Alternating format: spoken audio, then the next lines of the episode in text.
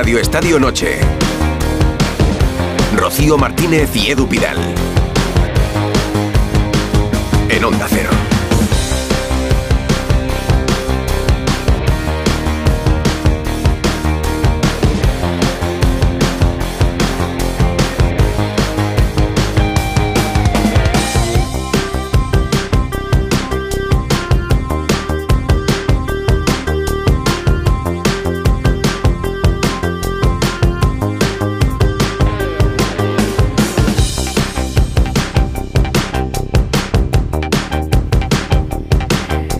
¿Qué tal? Muy buenas noches, Rocío. Oye, vaya noche de radio tenemos hoy, Edu. La verdad es que no ha sido una semana. No está siendo una semana tranquila, que le pregunten a la torre que acaba de salir con Pero toda se la actualidad política. la semana. Pero yo pensé Si que nosotros. lunes. Fíjate, cuando llegan las semanas de selección, digo, nos faltarán temas, Rocío, y no, no han faltado no, temas. No, no, no, no. De hecho, va a ser una noche de muchas emociones, porque hoy en este Radio Estadio Noche vamos a charlar con el Pichichi de la Champions, con un hombre que ha pasado de sospechoso a ídolo en el Metropolitano, con el capitán de esa España, que ya está concentrada en las rozas para medirse a Chipre y a Georgia. Sí, hoy a Álvaro Morata aquí con nosotros y para todos vosotros los que nos acompañáis al otro lado de la radio. Y un regreso, el de Marcelino, dispuesto seguro a romper aquello de... Siete años después. Segundas partes nunca fueron buenas, o podríamos decir aquello de al lugar donde fuiste feliz no debieras tratar de volver. Bueno, ya veremos que Marcelino vuelve al Villarreal. Tras Etienne y Pacheta, el asturiano es el tercer entrenador ya del submarino amarillo esta temporada. Eso no es normal allí, ¿eh? No, y no es normal que pierda Carlos Alcaraz, pero ha perdido. Está en juego el torneo de maestros en Turín, en Italia. El torneo que cierra o pone broche al menos a la temporada de tenis. Los ocho mejores tenistas del mundo se reúnen para jugar un partido divididos en dos grupos. Y Alcaraz ha perdido. Turín, Italia, enviado especial Rafa Plaza, buenas noches. Hola, ¿qué tal? Buenas noches. Edu, Rocío, ¿cómo estáis? No ha habido Lo suerte. Lo bueno, eh, lo decías tú, bueno, lo bueno, no es normal que Alcaraz pierda, lo bueno es que este torneo, como es un torneo especial, permite que aún perdiendo, bueno, pueda pasar a semifinales el sábado e incluso pueda ganar la final. ¿Qué tiene que hacer? Bueno, hoy ha perdido en tres sets con Zverev, la buena noticia es que ha ganado un set y que en caso de empate todo va a sumar, set, juegos, así que eso es importante y lo que tiene que hacer es ganar sí o sí el próximo miércoles a las dos y media a Andrei Rublev, que acaba de perder hace un poquito con Medvedev. Así que próximo miércoles, Alcaraz contra Rublev, ganar sí o sí para el viernes jugárselo todo con Medvedev. ¿Cómo se explica la derrota de hoy? Rafa, ha estado un mal. O sea, llega mal de forma Alcaraz. eh, Bueno, yo, mira, eh, luego se lo hemos preguntado en sala de prensa, él ha sido bastante sincero. Es un tema de cansancio mental. Al final el año se le ha hecho largo. eh, no nos olvidemos que Carlos tiene 20 años, que lleva dos años al máximo nivel, que ha ganado Wimbledon, ha ganado Madrid, ha ganado Indian Wells, ha ganado muchísimos. Es complicado gestionar todo eso y ha llegado un poco cansado mentalmente a- al último torneo de la temporada. Lo ha dicho él, que si quiere aspirar al número uno, que si quiere aspirar a ganar este torneo, tiene que llegar fresco mentalmente. Y ese ha sido el problema de hoy y el problema que viene arrastrando. Lleva tres derrotas consecutivas, Carlos. Bueno, está siendo un año muy muy largo, muy exigente. Tengo que mejorar para llegar a este, a este punto del año mm, en mejor condiciones, en el sentido de, sobre todo a nivel mental. Probablemente cansancio, cansancio mental, de estar eh, en una exigencia bastante alta durante, durante tanto tiempo. Eh, es algo que, que si quiero ganar este torneo algún, alguna vez, si quiero terminar eh, el año como número uno eh, algún año, tengo que mejorar y llegar a este, a este punto del año tranquilo, bien y, y con ganas de- de- de- de ganar todo lo que, se, lo que se me ponga. has dicho que mañana nos toca Rublev a las. Mañana no, el miércoles. Mañana el turno para Nueva York. Y sí, Rublev, ya hay horario, dos y media de la tarde, hora española. Es decir, como hoy. Así que hay que ganar ese partido. Aún perdiéndolo, podría tener opciones, pero para no hacer cuentas raras, ganar a Rublev y el viernes Hombre, con Medvedev. queremos, queremos jugárnoslo al todo cara para estar en de, de maestro. Bueno, gracias, Rafa. A ver si nos traes Rafa. mejores noticias. Un abrazo, adiós, chao. Mira, hoy Djokovic ha estado más contento, por Sí. cierto, eh, que le han dado el trofeo número uno. Y hoy nos hemos ido hasta el Hospital de Parapléjicos de Toledo, ¿verdad? Para hablar con dos protagonistas muy especiales. Dos personas que contando su historia yo creo que van a ayudar a mucha gente. Los dos sufrieron un accidente de moto y quedaron en una silla de ruedas. Pablo Nieva, con 22 años, Nicolás Falanti, con 42. En un segundo les cambió la vida. Pues ellos son algunas de las personas por las que corremos este domingo la carrera que organiza esta casa, la Ponle Freno, en Madrid. Aún podéis apuntaros y sobre todo os recomendamos que les escuchéis, porque salimos de allí y se nos quitan las tonterías, eh, Edu. Desde luego, la verdad es que son dos historias para no perderse. El domingo os animamos a que participéis en la carrera de Ponle Freno. Quien no pueda venir a Madrid a correr, además lo puede hacer de forma virtual, Virtual. pero sobre todo que escuchen hoy a Nico y a Pablo, porque son dos historias que merecen la pena. Si nos queréis comentar esto, la entrevista con Morata, cualquier cosa de este lunes, en el 608038447 o en arroba Radio Estadio N, os escuchamos y os leemos a todos. Rocío Martínez y Edu Pidal. Radio Estadio Noche. Y para una noche especial, tertulianos especiales, que no se claro. pongan celosos, todos lo son, ¿eh? Susana Guas, buenas noches. Hola, ¿Qué Susana. tal? Buenas noches, ¿cómo Hola. estáis? Látigo Serrano, buenas noches. Hola, hola, muy buenas a todos. Y Esteban, Hola, muy buenas noches a todos, Hola, compañeros. portero. Alguno ¿Qué tal, tendrá Esteban también con Morata. Seguro. pues, ¿sabes? Cuéntanos ¿Se te ocurre alguna historia con Morata, sí. No, ¿sabes que fue recoger pelotas en Atlético Madrid el año que yo estoy allí de portero? Él, él inicia, está en la academia, en la cantera, como se dice ahora la academia, antes la cantera, y está a recoger pelotas. Y bueno, sabes que muchas veces los, los suplentes, o a veces cuando se a calentar, jugueteabas con los recoger pelotas. Y él estaba allí, sí, sí, me acuerdo perfectamente de él, perfectamente. Ven. ¿Y, y cómo era? Pues mira, te puedo decir que, bueno, era tímido como es ahora, pero ahora que he coincidido con el Noviedo cuando vinieron a jugar la Copa la, la temporada pasada, me hubiera gustado que la gente lo viese fuera de las cámaras, ¿no? Cómo representa él y Saúl, ¿eh? me llamó mucho la atención. Bueno, todos, pero él y Saúl, cómo representan Atlético de Madrid fuera de las cámaras, cómo hacen eh, sentimiento de pertenencia, ¿no? Y eso creo que para un club, para un vestuario es muy importante, más allá de los goles, que por supuesto es por lo que le juzgan, y de rendimiento deportivo. ¿Vosotros le veis en el mejor momento a Susana Látigo de su carrera? Los- Los, ha Absolutamente, tenido buenos, pero yo ahora le veo feliz. Además, cuando decíamos este verano que se iba a ir a Arabia, Mm. vamos, que se marchaba del, del Atlético de Madrid, es que se te ponen los pelos de punta, ¿no? O sea, él hubiera ganado mucho dinero, pero para el Atlético hubiera sido un desastre. O sea, ahora forma una pareja con Griezmann no- no hay duda. O sea, en en números puede, puede equiparársele la temporada de, de Zidane del doblete, donde saliendo desde el banquillo hizo muchísimos goles, e incluso su último año en la Juve previo al, al regreso al Real Madrid, no de la segunda etapa, de la primera, pero la madurez personal que tiene, que se le nota en el campo, que se le nota en las declaraciones, que se le nota en no ponerse nervioso, esa no la ha tenido nunca. Fernando Burgos, buenas Le noches. conoce bien. le Hola, conoce buenas noches bien. a todos. Hola, Fernando. Mañana os vais todos para Chipre, cada uno por un sitio, pero ahí acabaréis todos. Sí, unos más pronto que otros. Morata se va a subir a ese avión a las 4 de la tarde junto a otros 24 internacionales. El próximo miércoles Morata va a cumplir su noveno aniversario como internacional absoluto. En nueve años ha jugado 68 partidos y ha marcado 34 goles. Por tanto, en esta concentración va a comenzar su décimo año con la Roja. Va a cumplir una década y creo yo le quedan unos cuantos años, más. En un primer día aquí en Las Rozas, donde la selección ha entrenado, bueno, ha pseudo entrenado, porque ha durado el entrenamiento 45 minutos y solo lo han completado seis, entre ellos dos porteros, David Raya y el debutante Alex Remiro. No se han ejercitado por diferentes problemas físicos.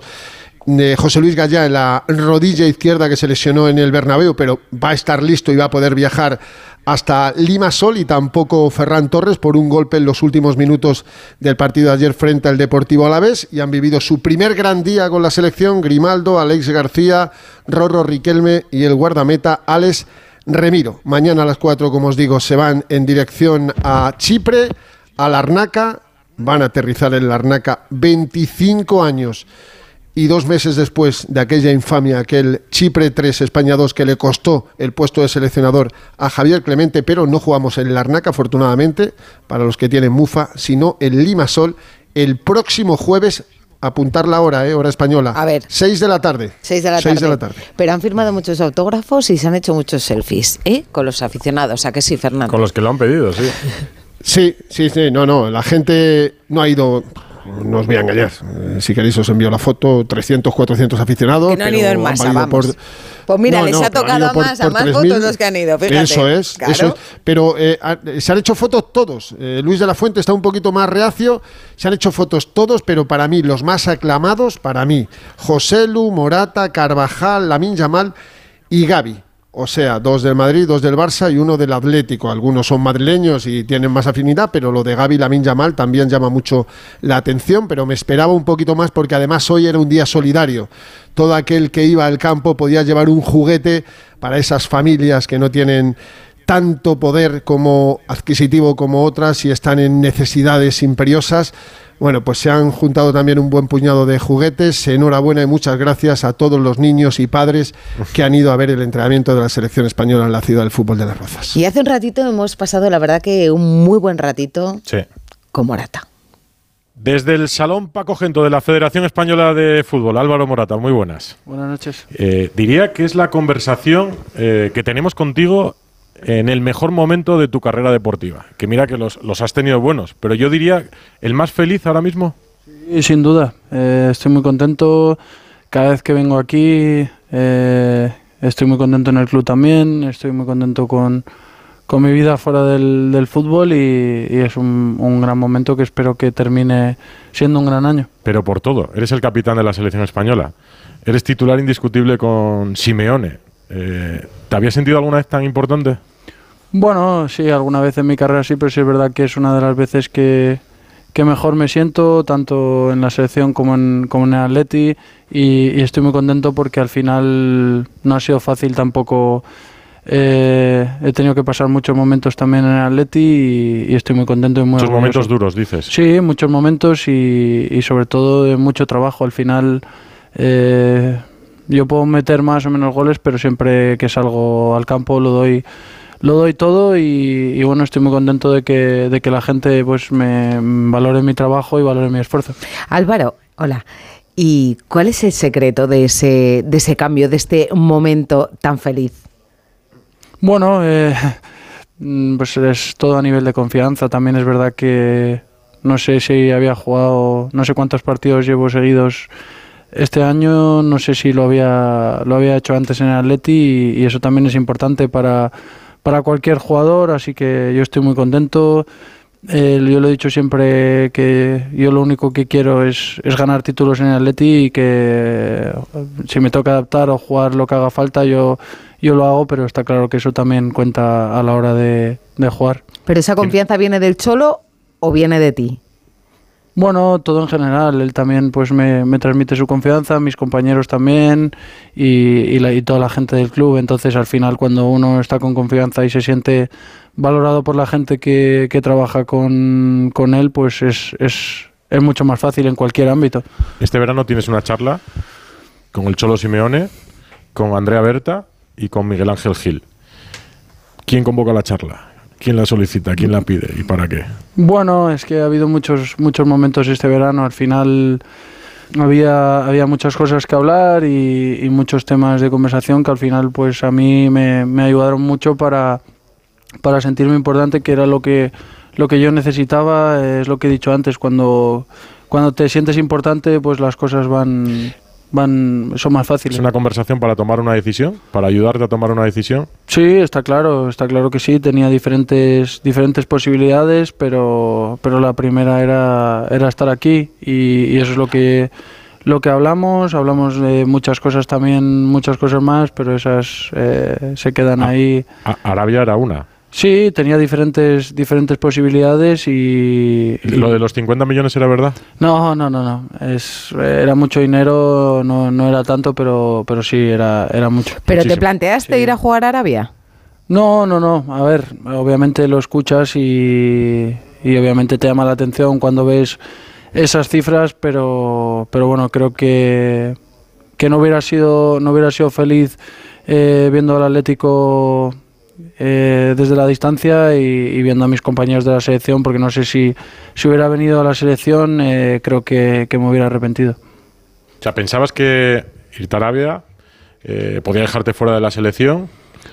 Bueno, seguramente pesa? No es que no tenía la seguridad que me podía dejar fuera, pero está claro que es que es más difícil venir a la selección cuando, cuando no estás en, en una liga a priori tan, tan competitiva como las europeas. Pero en el Atleti todos decían, yo más o menos escuchaba a la gente que os sigue día a día en el Atlético de Madrid. Me decían, Morata va a tener que luchar por el 9 eh, porque en principio Griezmann y Memphis están por delante. De repente Memphis sufre lesiones y yo no sé en qué momento ya nadie se acuerda de, de Memphis.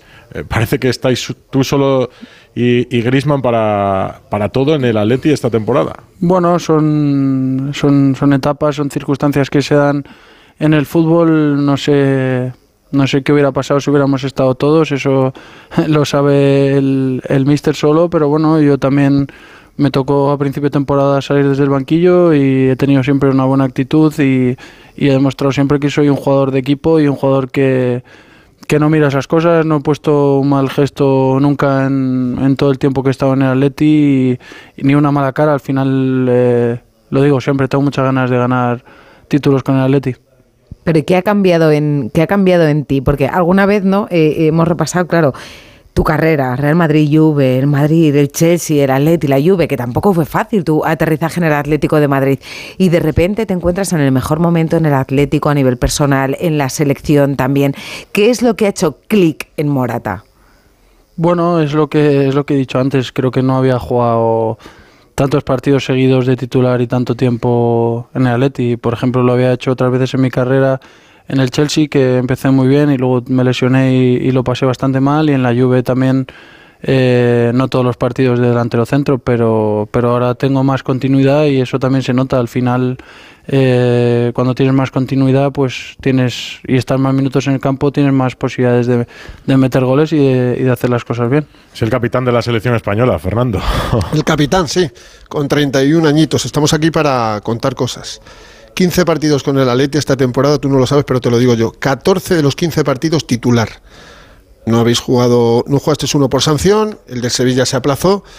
14 de 15 partidos titular. Así se pueden marcar goles, ¿no? Sí, es lo que digo, al final, obviamente, y, y también eh, el hecho de, de cómo me hacen sentir mis compañeros, el hecho de, también para mí, no es fácil muchas veces en, en otras etapas en Atleti, eh, cuando quieres dar el 120% para, para satisfacer a la gente, al final es negativo, tienes que estar en el 100. Eh, hay veces pues que quizás... Eh, ¿Te sobre revolucionas? Sí, tantas ganas de, de, hacer bien las cosas y de demostrar, pues eh, te pasan malas malas jugadas y, y, bueno, al final por eso estoy muy orgulloso de, de que por lo menos la gente me, me, entienda y me valore, que sé que mucha gente del Atlético me, me, entiende y me valora y eso para mí es muy importante. ¿Te sientes más querido ahora? Sí, hombre, sí, está claro que sí, al final eso se ve también cuando cuando jugamos en casa, eh, la verdad que, que, sí que lo noto muchísimo y lo agradezco muchísimo.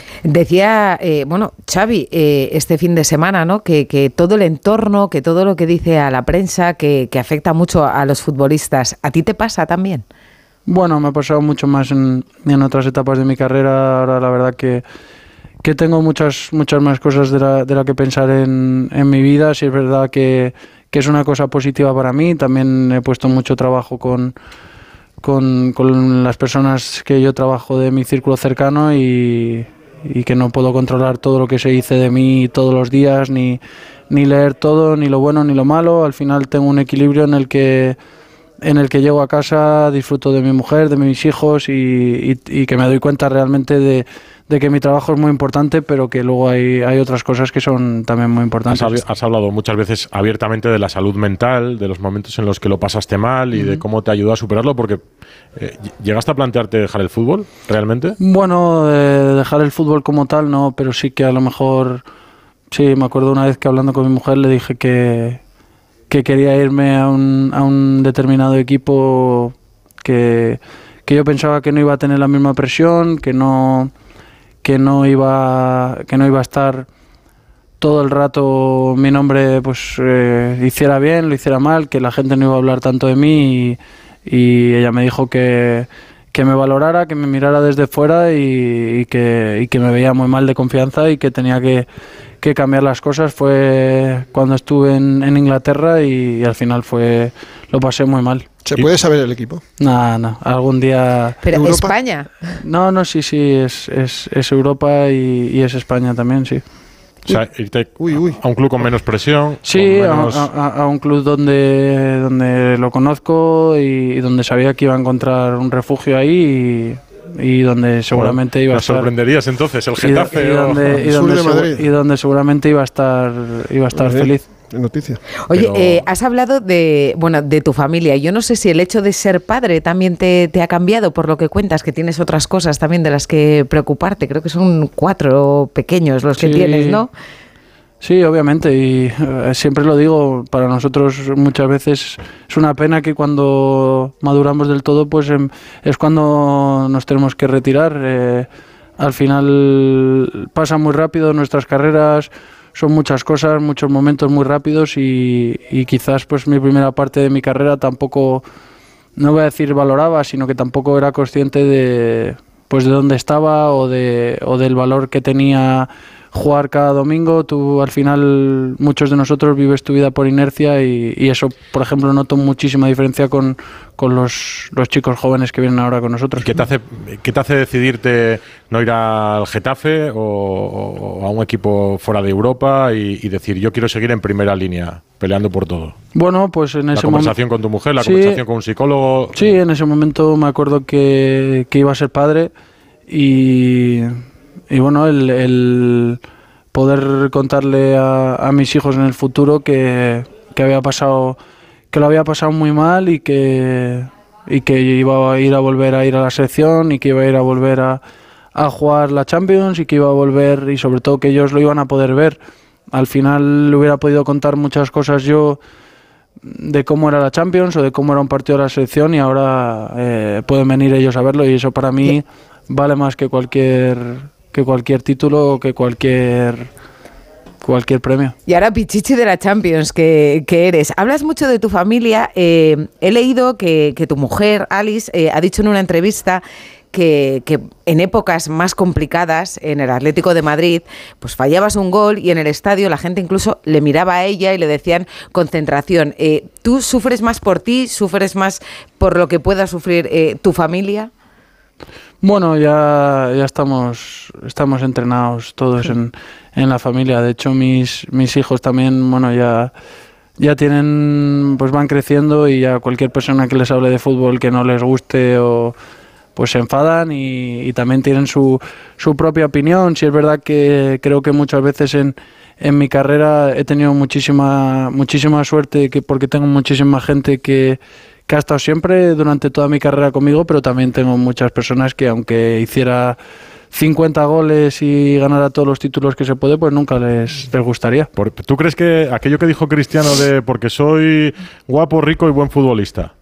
Yo creo que eso genera Bueno. generas envidia, Álvaro. Te lo digo en serio, ¿eh? Y yo- que de ahí viene mucho, por lo menos la crítica anónima de redes. eh, Sí, bueno, no sé si eso guapo lo tendrán que decir otros, no, no lo sé, pero sí. Rico sí, buen futbolista también. Bueno, lo que sé es que, que tengo, tengo una familia que, pues que tengo una vida también privilegiada, tengo una familia que, que está bien y, y que muchas veces pues a la gente le puede molestar, pero no es, no es mi intención ni mucho menos. Yo soy igual que cuando tenía 13, 14 años, eh, muchas veces mucha gente que me conoce dice que no, no parece como soy en el campo, o como soy a lo mejor hablando o a luego como soy en mi vida normal y, y he sido siempre como, como cuando era pequeño, cualquiera de las personas que ha jugado conmigo te lo, te lo puede decir. ¿Pero tú lees las tú- redes sociales?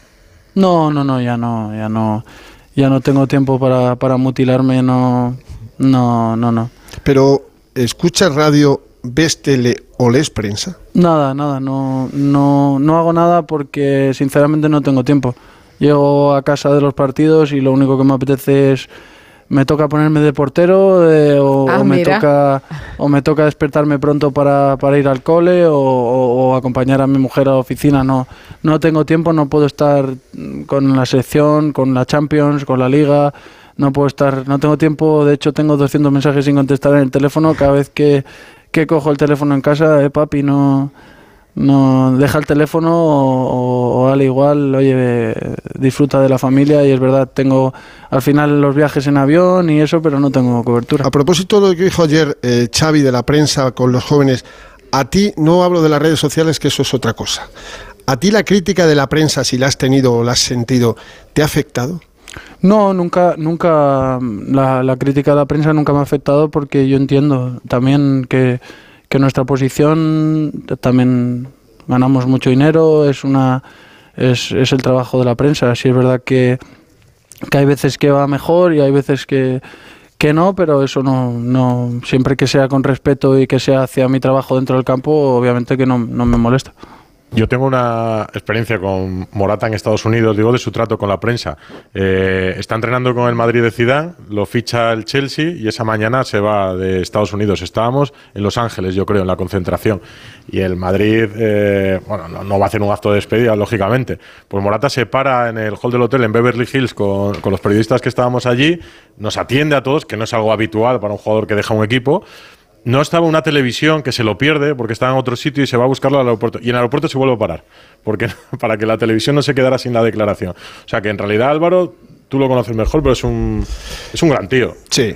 No, yo de esas que tienes tú tengo yo unas cuantas. La última en el Mundial de, de Qatar, que estuvo esperando Onda 0 45 minutos. 45, ¿eh? No por culpa nuestra, pero 45 minutos, ni culpa suya. Y tengo la primera entrevista que le hicimos en Onda Cero a Morata como internacional. Se me ocurrió una maquiavélica idea que no volverá a repetirse, evidentemente, y es que le puse los audios de sus compañeros del Real Madrid para que le felicitaran y le, y le vacilaran.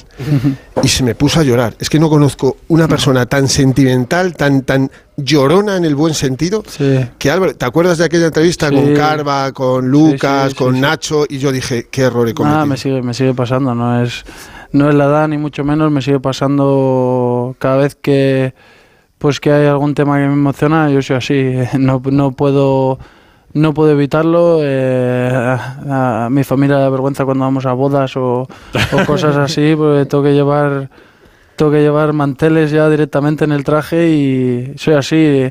eh, tiene su lado bueno y su lado malo. eh, no puedo, en, en situaciones emotivas, pues no puedo hablar delante de mucha gente, y, pero es lo que hay. Joder, pues luego eres atrevido. ¿No le habías pedido la mano a- en una actuación de teatro Sí, o algo así, sí, sí, del Mago sí. Pop? Sí, Pues fue, a, fue a prepararlo diez veces diferentes y al final se puso más nervioso él que yo. pero bueno. Yo creo que Álvaro es que parece buena persona, ¿no? Yo, yo le he podido tratar también cuando estaba, cuando estaba en el Real Madrid. A- Hace poco hemos contado la historia cuando estuviste con, con María, eh, esa niña que tiene, que tiene cáncer y que fue muy emocionante su encuentro con ella. El otro día era Álvaro García, yo creo que el que decía eh, sobre Fran García como que era, que era demasiado bueno, ¿no? Yo, yo no sé si tú al- alguna vez has sentido que igual tienes que tener más mala leche o no, porque Ancelotti, por ejemplo, dijo que no, no, que lo de que sea, lo de ser buena persona le parece un activo, algo positivo. Sí, bueno, yo creo que no, que no sirve para nada. Al final esto es, es un trabajo, obviamente que todos queremos hacer, hacer los máximos goles posibles, ganar los máximos títulos posibles, pero lo que, lo que más orgullo me da a mí es que seguramente habré tenido, pues, no sé, alrededor de 500 compañeros y no habrá uno que podrá hablar mal de mí. Eso para mí es, es un orgullo y vale también, vale, tiene mucho valor para mí para, para mis padres y para mi familia por, por cómo me han educado a mí. Si te parece, ahora que estamos todos emocionados, ha- hacemos un descanso y, y volvemos ya desde Las Rozas. Radio. Radio Estadio Noche. Rocío Martínez y Edu Pidal. Una conversación con Álvaro Morata desde la ciudad del fútbol de Las Rozas. Oye, dices que eres eh, que, que te emocionas con los mensajes. ¿Te ríes con, con los mensajes de aquello que se decía siempre que te presentaban en un club? Ah, de, sí, que, hay, hay- hay muchas de esas.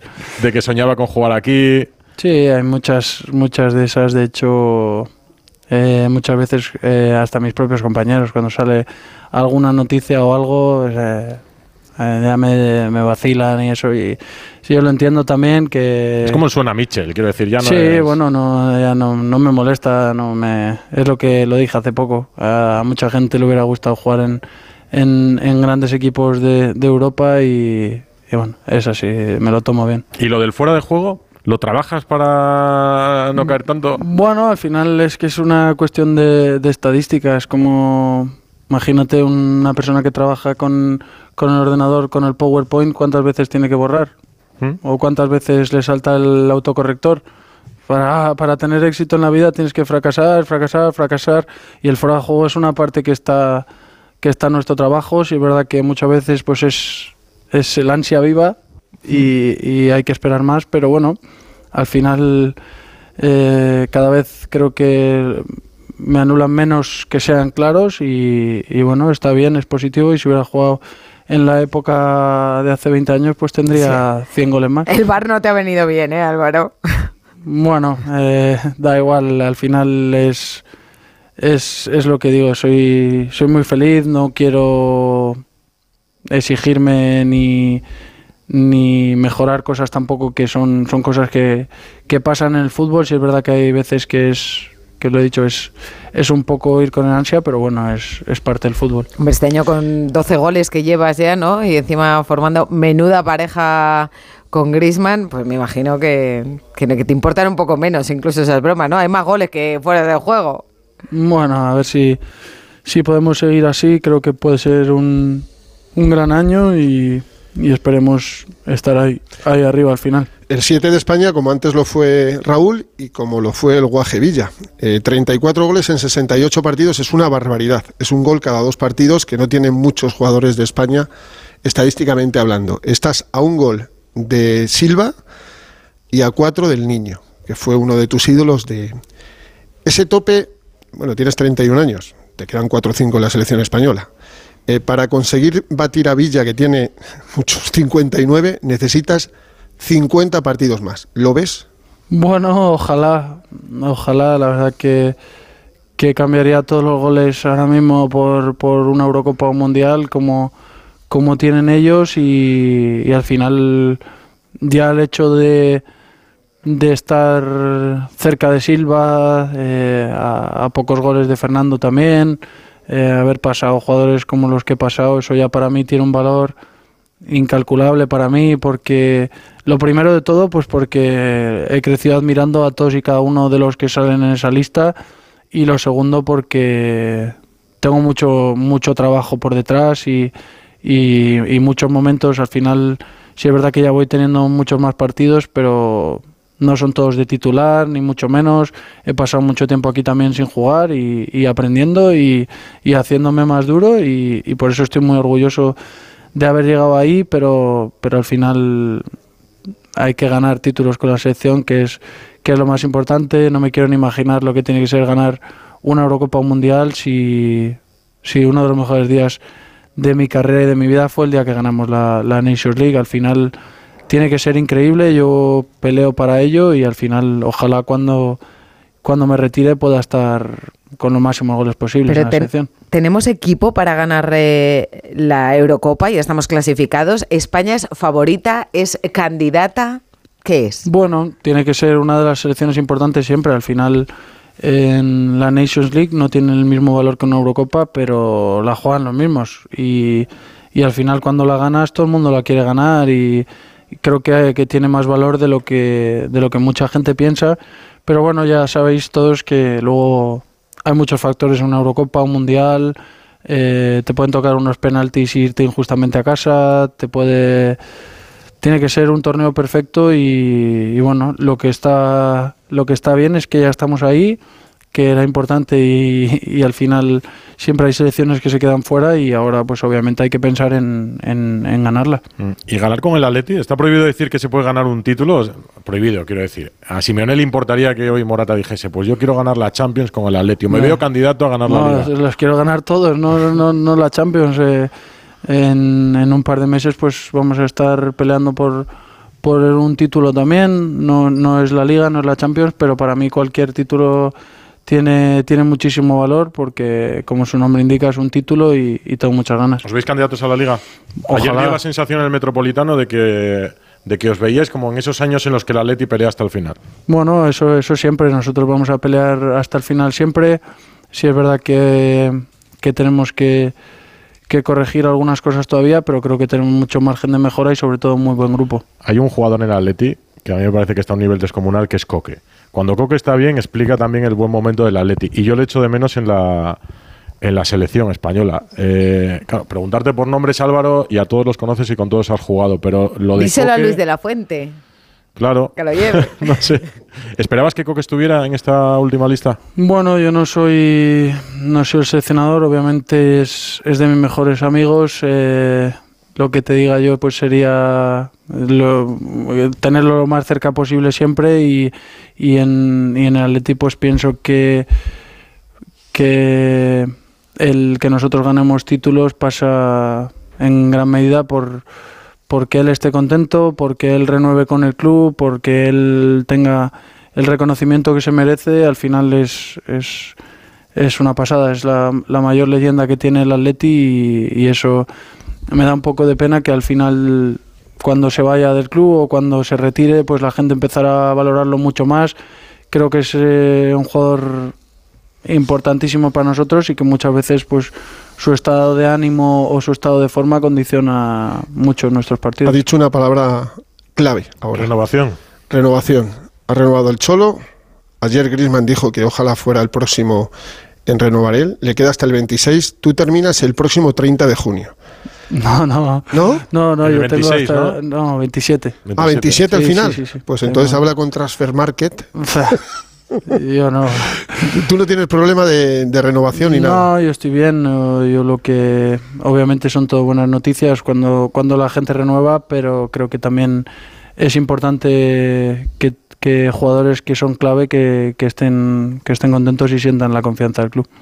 Y, tu relación con, con Grisman, yo no sé si para ser una dupla en ataque, eh, que a veces se dice, ¿no? Dos gallos en el mismo corral, bueno, es que sois los máximos goleadores de, del equipo, los dos. Yo no sé si hace falta ser amigos, llevarse bien, eh, para tener esa, esa compenetración en el, en el campo y para estar los dos con un nivel tan alto de goles.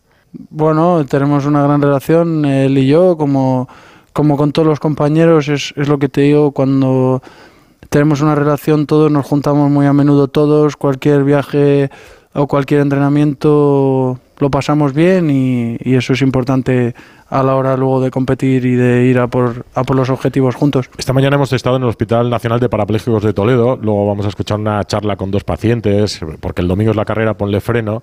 eh, y nos decían que es muy importante el trabajo altruista, la colaboración de la gente. Háblanos un poco de, de tu fundación. Porque el otro día te escuché hablar especialmente eh, ilusionado también con lo que hacéis. Sí, bueno, al final para mí es, es muy importante, lo he hecho durante toda mi carrera y, y bueno, creo que era el momento apropiado para hacer una fundación porque, porque ahora estoy en Madrid con, con mis hijos, porque me gusta que mis hijos sepan la suerte que tenemos y que cualquier día la vida te puede, te puede cambiar y, y hay que estar preparado. Yo, yo intento devolver toda toda la suerte que yo he tenido en, en mi vida, en mi carrera, con mi familia.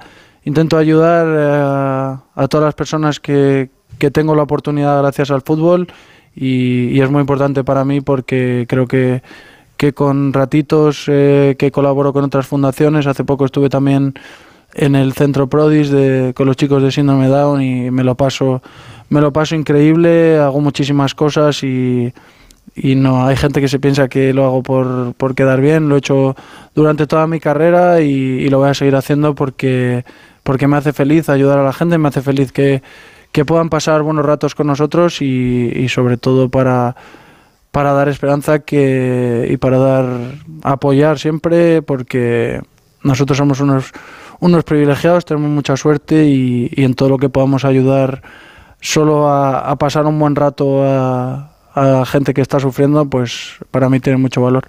Es que eso es, eh, los futbolistas tenéis una gran capacidad, que es algo mágico, y es que sois capaces de hacer felices a la gente con, con una foto o con un saludo. Sí, está claro, eh, al final eh, hay, hay muchos momentos que son especiales también ahí y, y sobre todo me gusta muchísimo también que, que mis hijos pues cada vez, cada vez les gusta más, entienden más que, que hay que ayudar a las personas y, y eso es, me, me, me pone muy contento a mí y muy orgulloso. Si es que Morata es para llevártelo a casa, de verdad. ¿Habrá, habrá otros Morata futbolistas? ¿Te gustaría que alguno de tus hijos o varios fueran jugador como tú? Bueno, eh, claro que me gustaría.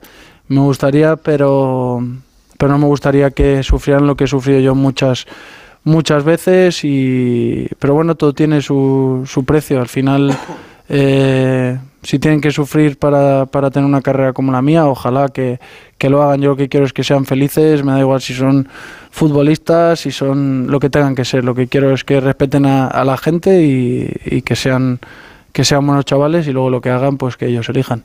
Si quieres podemos hacerle el Vamos. test, Rocío. Mira, pues te vamos a hacer un pequeño test de respuestas cortas y rápidas. ¿Estás Vale. preparado? Sí. Venga. ¿A qué delantero admirabas cuando eras niño? Muchos. ¿Uno? Fernando Torres. ¿Quién es el mejor entrenador que has tenido? El Chola. A ver, define con una palabra algunos de los entrenadores que has tenido. Mourinho. Mm, Ganador. Zidane, Clase. Luis Enrique. Un fenómeno. Lopetegui, Mm, un crack. Vicente del Bosque. Un sabio. ¿Dónde se juega mejor al fútbol? ¿En Inglaterra, en Italia o en España? En España. ¿Quién es el mejor futbolista de la liga en España entonces? Antoine. ¿Quién es el mejor defensa al que te has enfrentado? Muchos. Van Dyke, por ejemplo. ¿Y el mejor portero? Eh, Iker Casillas. ¿A qué jugador ficharías para el Atleti? Tienes toda la pasta que quieras. ¿De España o de cualquier...? del que tú quieras. No sé. Empieza por M. No sé, no sé ahora mismo, no sé. Hombre, Toda la pasta... el sueño de ¿Eh? todo director deportivo. Libertad, ¿cuál quieres? Ah, quitaría alguno a- también aquí en España para, para que se venga con nosotros también. Si tuvieras que votar para el Balón de Oro, como capitán de la selección, votas para el de Best. En el último Balón de Oro habrías votado a, a Messi, a Haaland, que fue el gran duelo, o a otro futbolista. No, a Rodri, por supuesto. ¿Cuál ha sido tu momento más duro? Va En, el Chelsea, sin ninguna duda. ¿Y el más feliz? Ahora mismo. ¿Alguna vez has pensado... Bueno, con nosotros, por- porque estás con nosotros. Sí, en general. a- ¿Alguna vez habrías pensado, me gustaría no haber sido futbolista y ser una persona anónima? No, ¿Quién es el principal favorito para ganar la liga? el Atleti. ¿Y ganar la Eurocopa con España o la Champions con el Atleti? Las dos. Eh, no, vale, tienes que elegir una. Ah, las dos, las dos. Ha estado bien. Vaya horas de tener un futbolista. Oye. Yo creo que nunca había estado tan, tan tarde en las rozas. Como se entere el cholo de que has dicho que el Atleti es el principal favorito para ganar la liga, no sé. No ¿eh? tiene movida. ¿Me Él puedes lo pensará igual, pero. En una palabra, Luis de la Fuente. Una palabra. Mm, confianza.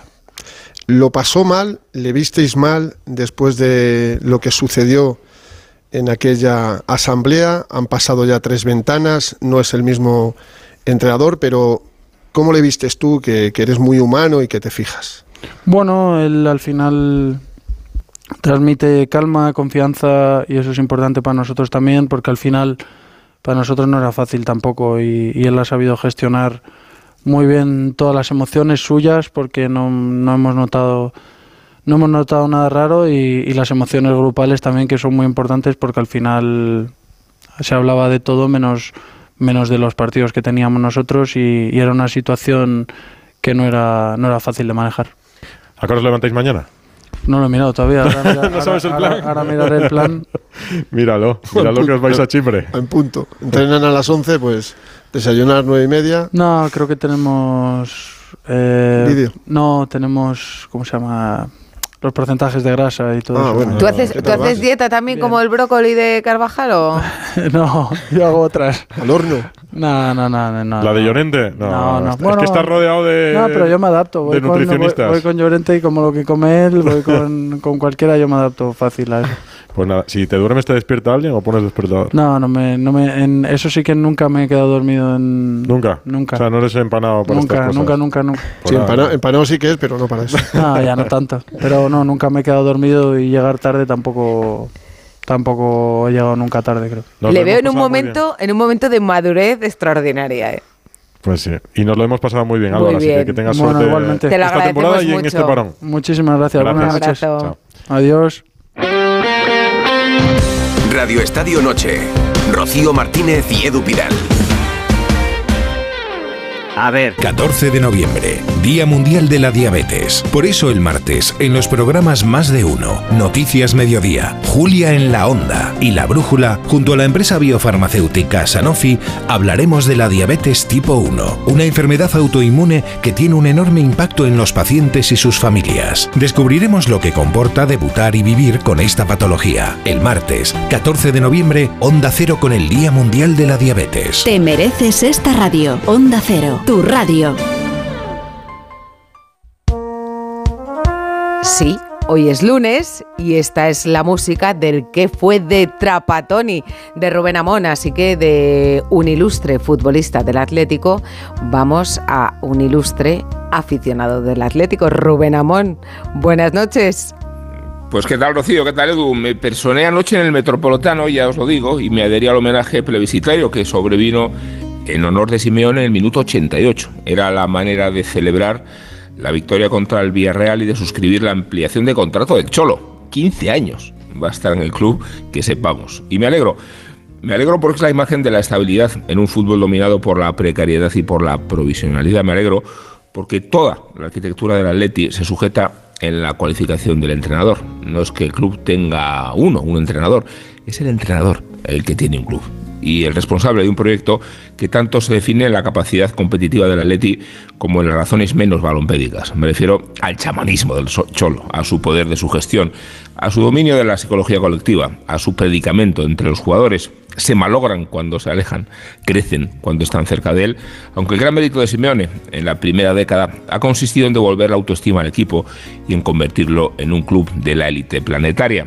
Simeone ha colocado el Atleti por encima de sus posibilidades, en títulos y en expectativa, y en una capacidad adaptativa que justifica su reputación como el mejor entrenador rojiblanco de todos los tiempos. Por eso resulta tranquilizar a la renovación y por eso resulta tan acongojante, acongojante digo, el día de su marcha. ¿Qué diría Rubén Trapatoni?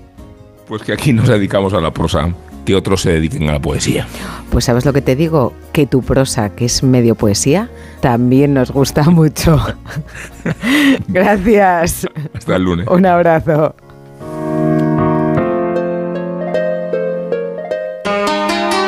Por supuestísimo, siempre Griezmann, siempre Griezmann. Hola, buenas noches, Radio Estadio. Para mí el jugador de momento que lo está demostrando que es el mejor, el Bellingham jugador del Real Madrid. Aunque soy del Barcelona, pero estoy reconociendo que este jugador es mejor. 608038447 arroba Radio Estadio N, ¿qué has preguntado? Es que, porque, solo, porque solo cabían cuatro. Hemos ¿no? dado cuatro Porque- opciones de, de quién es el mejor jugador de este primer tramo de la liga. Hemos dado cuatro opciones de los cuatro primeros equipo- equipos clasificados Ah, vale, en el campeonato. Por el momento, el 45% opina que el mejor es Bellingham, el 38% Grisman, el 9% Gaby y el 8% Aleix García. Hemos dado estas cuatro opciones que nos eh, perdonen porque es cierto que recibimos muchos mensajes de que no está Isco, de que no está Bryce Méndez, que Sí. son los La- dos la- nombres la culpa es de suenan Ana, que no nos que ha es consultado. verdad, es cierto que no está Isco y no está Bryce, evidentemente porque no están dentro de esos cuatro primeros equipos, pero que con todo aquí- merecimiento merecerían estar Bueno, en no te justifiques. No, no, no, No no. te Aparte aquí justifiques. no somos sospechosos que Isco No, no, pero que no, se que no se justifique. Isco selección y Bryce selección. La elección es, de Ana es. Rodríguez. Bueno, hemos escuchado a Rubén Amón sobre Simeone y hemos tenido una amplia, interesante charla, no sé si estáis de acuerdo, con Álvaro Morata desde Las Rozas. Recuerdo que estamos con Esteban, con Susana Guas y con el Látigo Serrano. ¿Qué os ha parecido? Pues mira, totalmente de acuerdo con lo que dices, Edu, porque tenemos a Morata como que no da grandes titulares, ¿verdad? Pues yo creo que había dado muchos. Joder, casi Muchos se va al Getafe a jugar. Fíjate, Joder. no, bueno, no. bueno, sí, sí, sí. Ha reconocido, o yo interpreté, que no ha sido feliz, que eh, hacía caso a las opiniones exteriores, que estuvo a punto de quitarse de esa presión mediática y que el fútbol, teniendo acceso a muchas cosas del escaparate de la vida, pues que el dinero, el, el ser un futbolista como él, y seguramente para mucha gente guapo, no te da la felicidad. Y que luego, como todos los futbolistas o todas las personas, necesitamos cariño. ¿Y el cariño quién te lo da? El entrenador. ¿Y cómo? Diciéndote que va a ser importante. ¿Cómo es ser importante? Jugando. Bueno, pues eso es Morata, ¿no? Un jugador que ahora es plenamente feliz y que es muy importante también la familia. A mí me cambió mucho mi forma de, de ganar o perder un partido cuando tienes hijos o cuando no. De no querer cenar, Claro, de irte para prioriza, casa. claro, porque te, cambia claro. el orden de prioridades, Esteban. Él- Él, lo Totalmente. explica perfectamente. O sea, él dice, yo es que antes, claro, pues veía todo pasaba muy rápido y pues como te lo pasa a los chicos jóvenes, eh, pues tus prioridades son otras y, y- y te ponen un tuit que no sé qué y ya esa noche no duermes o te enfadas o- y, y no respiras y, y cuando tienes un niño, y no te digo Morata, que tiene cuatro, pues es que no es que no quieras leer la prensa, como dice él, es que no me da tiempo. Y, y me quedo con una cosa, me ha recordado mucho el- el- la- t- todo el contexto de la entrevista a una frase que decía Rafa Nadal eh, y que a mí se me quedó grabada a fuego, que es hace tiempo que aprendí a perdonarme mis errores. Creo que Morata, este Morata, se perdona sus errores, sigue cometiendo errores, sigue fallando goles todos los partidos, pero ya cada gol que falla no lo convierte en un drama y eso es lo que le ha ayudado a crecer y a madurar, entre otras cosas. Es un chaval muy normal y muy transparente, es que se le ve, ¿no? Pero ahora y siempre, ¿eh? porque en el Madrid era igual. O sea, nadie hubiera dicho en agosto el rendimiento que está teniendo ahora. Yo me alegro mucho por él, porque siempre ha sido un currante y sin salidas de tono cuando lo pasó tan mal. Y mucho mérito lo que decía Esteban, la paciencia de Simeone, que fue el que apostó por la vuelta de Grisman y por pensar que si vendía a Morata por 21 millones, no tendría a otro delantero igual. Con lo cual, mejor quedarlo y hacer tono. Donde la paciencia no está siendo una virtud No, este año. en Villarreal. Es en Villarreal, ¿no? Víctor Franch, buenas noches. Hola, Víctor. Hola, hola, ya, ya van por el tercero, ¿eh? Ya, Esto no se supongo- extraña en ese club. Sí, pero supongo que ya definitivo. Quiero pensar que ya Hombre, definitivo. a- ¿eh? algo ha cambiado, Víctor. Eh, a Pacheta le firmaron hasta final de temporada. A Marcelino lo fichan hasta 2026. Contrato largo. Sí, hasta 2026. Claro, la, la diferencia de confianza es importante, ¿no? Mañana es presentado Marcelino y yo estoy convencido que hace dos meses, cuando vino Pacheta, si Marcelino no hubiera estado todavía, por poquito tiempo, pero todavía en el Marsella, seguramente hubiera sido ya entonces entrenador del Villarreal. Hoy se ha hecho oficial lo que ya era un secreto a voces desde hace días, porque era la primera y única opción que tenía sobre la mesa el Villarreal Club de Fútbol, con ese proyecto largo que estabais diciendo hasta el año 2026.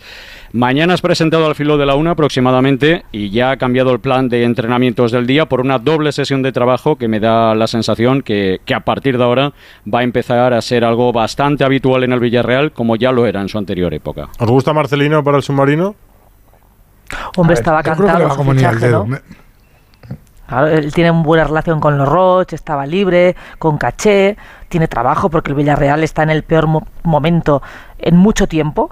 Además vuelve a España y tampoco puede permitirse un fracaso. Normal que haya exigido cosas al club desde el principio. Mañana ya empieza con doble sesión, creo. No hay tiempo que perder y yo espero que tenga más suerte de la que ha tenido Setién y Pacheta, ¿no? ¿Por qué decías que como anillo al dedo, látigo? Sí, pues por, por parte de lo que explicaba Susana, porque es un tipo con mucha personalidad, con mucho callo, que conoce ese club, que sabe que, que ese club, a pesar de no tener la sobreexposición mediática de otros, tiene un nivel alto de exigencia, porque ese club eh, ha comido ibéricos y caviar muchas veces y ahora está en una especie de travesía del desierto y, y yo creo que Marcelino eh, sabe que le van a exigir y por lo tanto previamente exige no solo un contrato largo, sino los detalles que cree que a la plantilla le faltan y que, que para él son estructurales. Os digo una cosa, Esteban. eh, Marcelino no salió bien con los Roch, especialmente con el presidente en la última etapa. O sea que ahí ha habido que. Ha tenido que pasar tiempo, son siete años que son suficientes. todo locura, Sí, y han tenido que limar un poco también, yo creo, ¿no? Y, y buscarse. Date cuenta que él llega a Villarreal en segunda división. Sí. Precisamente el Bueno, primer partido. Tenían firmado, te- lo recuerdo, tenían firmado apreciado. eh, Exactamente. para empezar el proyecto en segunda división. Y un día antes de que lo presenten, eh, una noche fallece de un infarto, todavía en Valencia, Manolo Preciado. Y en esos días firman a Marcelino, que se encarga del equipo, lo sube a segunda, hace tres buenos años, pero es verdad que acaba Lo- con Lo desgaste. sube a primera, lo sube a primera el año que sube el Elche, sube el, el- el Villarreal contra Almería, en el que estaba yo, luego sube el Almería nuestro. La verdad que, que hizo un milagro porque cogió el equipo en malas circunstancias. Yo no quiero, o sea, a mí me parece que es el entrenador ideal para el Villarreal ahora, ¿no? Que, que si tú buscas uno, pero ahora, no quiero echar agua al vino, pero la plantilla de Villarreal no la plantilla de este año, ni es una plantilla que Marcelino porque Parejo no está al nivel que está, porque el portero Rulli no, Jorgensen no es Rulli, porque Gerard Moreno está como está. Quiero decir, yo que creo que pretende Marcelino es ganar tiempo, que le hayan prometido fichajes y sobre todo medio largo plazo para poder el año que viene ilusionar con una plantilla hecha a su medida. Para mí esta plantilla no está ni a su medida, ni el tono físico ese que Marcelino exige. Ojito que Marcelino aprieta y mucho. Sesión doble, el primer día. Y, eh, eh, y, y, báscula para arriba, báscula para abajo, y pliegues, y, y, estar todo muy finos y correr todos en ese bloque o en ese 1-4-4-2 que, que tanto le gusta a él. Y hay jugadores que ahora mismo no están en ese nivel de confianza o de forma, llamémoslo como sea. Pues Víctor, mañana nos cuentas cuál es el primer mensaje de Marcelino. Eso es, mañana lo presentan, a ver si tenemos la oportunidad de charlar pronto con él y lo escuchamos. Queda con él, ¿eh? En, encargo de Bustillo, Sí, Franch. sí, sí. Dile que Tomamos en nota, le tomamos queremos. hasta luego. Venga, hasta luego. Alfredo Martínez y otro entrenador, Xavi, hoy como amanecido. Buenas noches. Bueno, ¿Qué, la qué verdad es que descon- desconectando un poco, ¿no? Desconectando un poco de la, de la situación y tratando de apartarse del ruido que ha generado él mismo por esas manifestaciones al término del partido que no dejan de ser muy sorprendentes para prácticamente casi todos, buscando una lo que muchos han entendido una excusa y que por mucho que pueda pensar que afectan a sus jugadores en ningún caso puede justificar el nivel de juego del, del equipo. Un día después en el que evidentemente también han dado la vuelta al mundo las imágenes de Lewandowski de Lamin Yamal y en el que hemos escuchado por primera vez a Lewandowski en la concentración de la selección polaca. Él ha tratado de comentar y decir que no hubo nada importante, que fue solo un accidente, que esto ocurre en muchos de los partidos y que puede ser normal, que no tiene ningún tipo de problemas con la Yamal, que incluso le ha ayudado en muchas oportunidades dándole consejos hasta en ese propio partido y que es normal que a veces se grite una situación en el campo, que es un simple accidente. Eso sí, eh, al término del partido, viendo la dimensión, el propio Lewandowski ya habló con eh, Lamin Yamal. Antes de acabar el encuentro, ambos habían hecho ya un gesto de complicidad y le han quitado todo tipo de trascendencia para que no pensaran que hubiera ningún eh, enfrentamiento porque no existe entre los dos, pero evidentemente eh, las imágenes han quedado ahí y han tocado o han dejado cuando menos tocada la imagen de, de Lamin Yamal. Y el que ha tomado la palabra también ha sido Deco en el día de hoy, en declaraciones a los compañeros del diario Sport, reconoce que Xavi es el entrenador perfecto para el Barcelona al 200%, hay confianza ciega en él, no se duda, y por tanto el proyecto es sólido. Así que las cosas intentan bajar a su cauce tranquilamente, el equipo ha vuelto al trabajo y va a trabajar hasta el próximo miércoles porque luego Xavi les va a dar descanso para que desconecten durante todo el fin de semana y no vuelvan al trabajo hasta el próximo lunes después de una ajetreada victoria ante el Deportivo Alavés. Que sepas que a ti no te damos descanso, ¿eh, Alfredo? Pero No. ahora te lo damos ahora porque te toca Eh, estar con la a selección. por Chipre y nos va a contar con España Eso toda esta es. semana. Así que nada, muchas Dios quiere, gracias. claro que sí, desde Limasol. Un abrazo, Abrazo. fuerte. Un abrazo. Buenas noches. Eh, anda, que si os pregunto por lo de la prensa No, ayer, sí, Susana. Susana, Susana dice, "Ah". No, es que yo creo que él se lo cree de verdad. O sea, ¿Ah, sí? Xavi vive en un mundo muy peculiar, es un entrenador de equipo grande, metido en la burbuja del Barça, también debe ser complicado llevar la contraria. Cuando dice que no pasó nada en el caso Negreira, se lo cree de verdad. O sea, yo imagino que diría lo mismo si es el Madrid el que paga 17 años. Hombre, si vives en el show de Truman puede ser. Si no, simplemente es un mensaje. Pues yo supongo que sí, que, que- que no pasaría nada tampoco, que no tiene ninguna importancia. El sol afecta, también se lo cree. El césped alto, también. Y ahora que la culpa es de la prensa. Él tiene un problema con el juego del equipo. Ha ganado dos partidos de milagro. Está en un mal momento y lo mejor que le puede pasar es que está ganando, ¿no? O sea, la Real y a la vez porque se le apareció la Virgen contra el Shakhtar, ¿no? Yo creo que dentro hay un nerviosismo lógico, porque le han crecido los rivales. Y el calendario, ojo porque es de AUPA, ¿eh? Va a Vallecas y luego recibe en Montjuic al Atleti y el Girona. Hombre, pues entiendo que es para estar nervioso, pero su discurso, pienso de verdad que se lo cree. Yo creo que, que, como dice Susana, es el rey de las excusas. eh, y, y al final eh, se las acaba creyendo. O sea, acaba diciendo, claro, es que con este sol es imposible jugar. Y con Esa este es mi favorita, seco. Y que, que- que no es de un verde de un verde chillón, que es de un verde mustio, pues así es que no hay, no hay manera de poder. Y, y lo de la prensa, que es un- un- el viejo enemigo, ¿verdad? El, el unir al vestuario en torno a un enemigo común. Pero, pero me parece que ahí tiene, o sea, le, le queda mucha experiencia y le queda mucho camino. Y tiene una suerte, que es que en la, en la sala de prensa no, es- no encuentra la beligerancia que puede encontrar en, las críticas, en, en crónicas o en tertulias. Es decir, no es la sala de prensa que se encontró, por ejemplo, Mourinho en el Real Madrid. Tú te encuentras una sala de prensa así y devoran a Xavi. Devoran porque al final le acaban acorralando y acaba haciendo aquello de Jack Nicholson en, código rojo, ¿no? Diciendo que yo soy Xavi. Pues, pues algo así. Y tiene suerte que, que la prensa, el reporterismo que cubre al Barça es bastante más amable que lo que sería la parte que opina del Barça. Pero Esteban, ¿tú crees que ese mensaje cala en el, en el vestuario? Bueno, es, es, una excusa que utilizan muchas veces futbolistas. Tú date cuenta, entrevista con Morata, hablas de la prensa, silencio, no. Yo lo que creo de Xavi es que es en experiencia como entrenador, no tiene nada que ver ser jugador con entrenador, no tiene la maldad del entrenador. ¿A qué me refiero?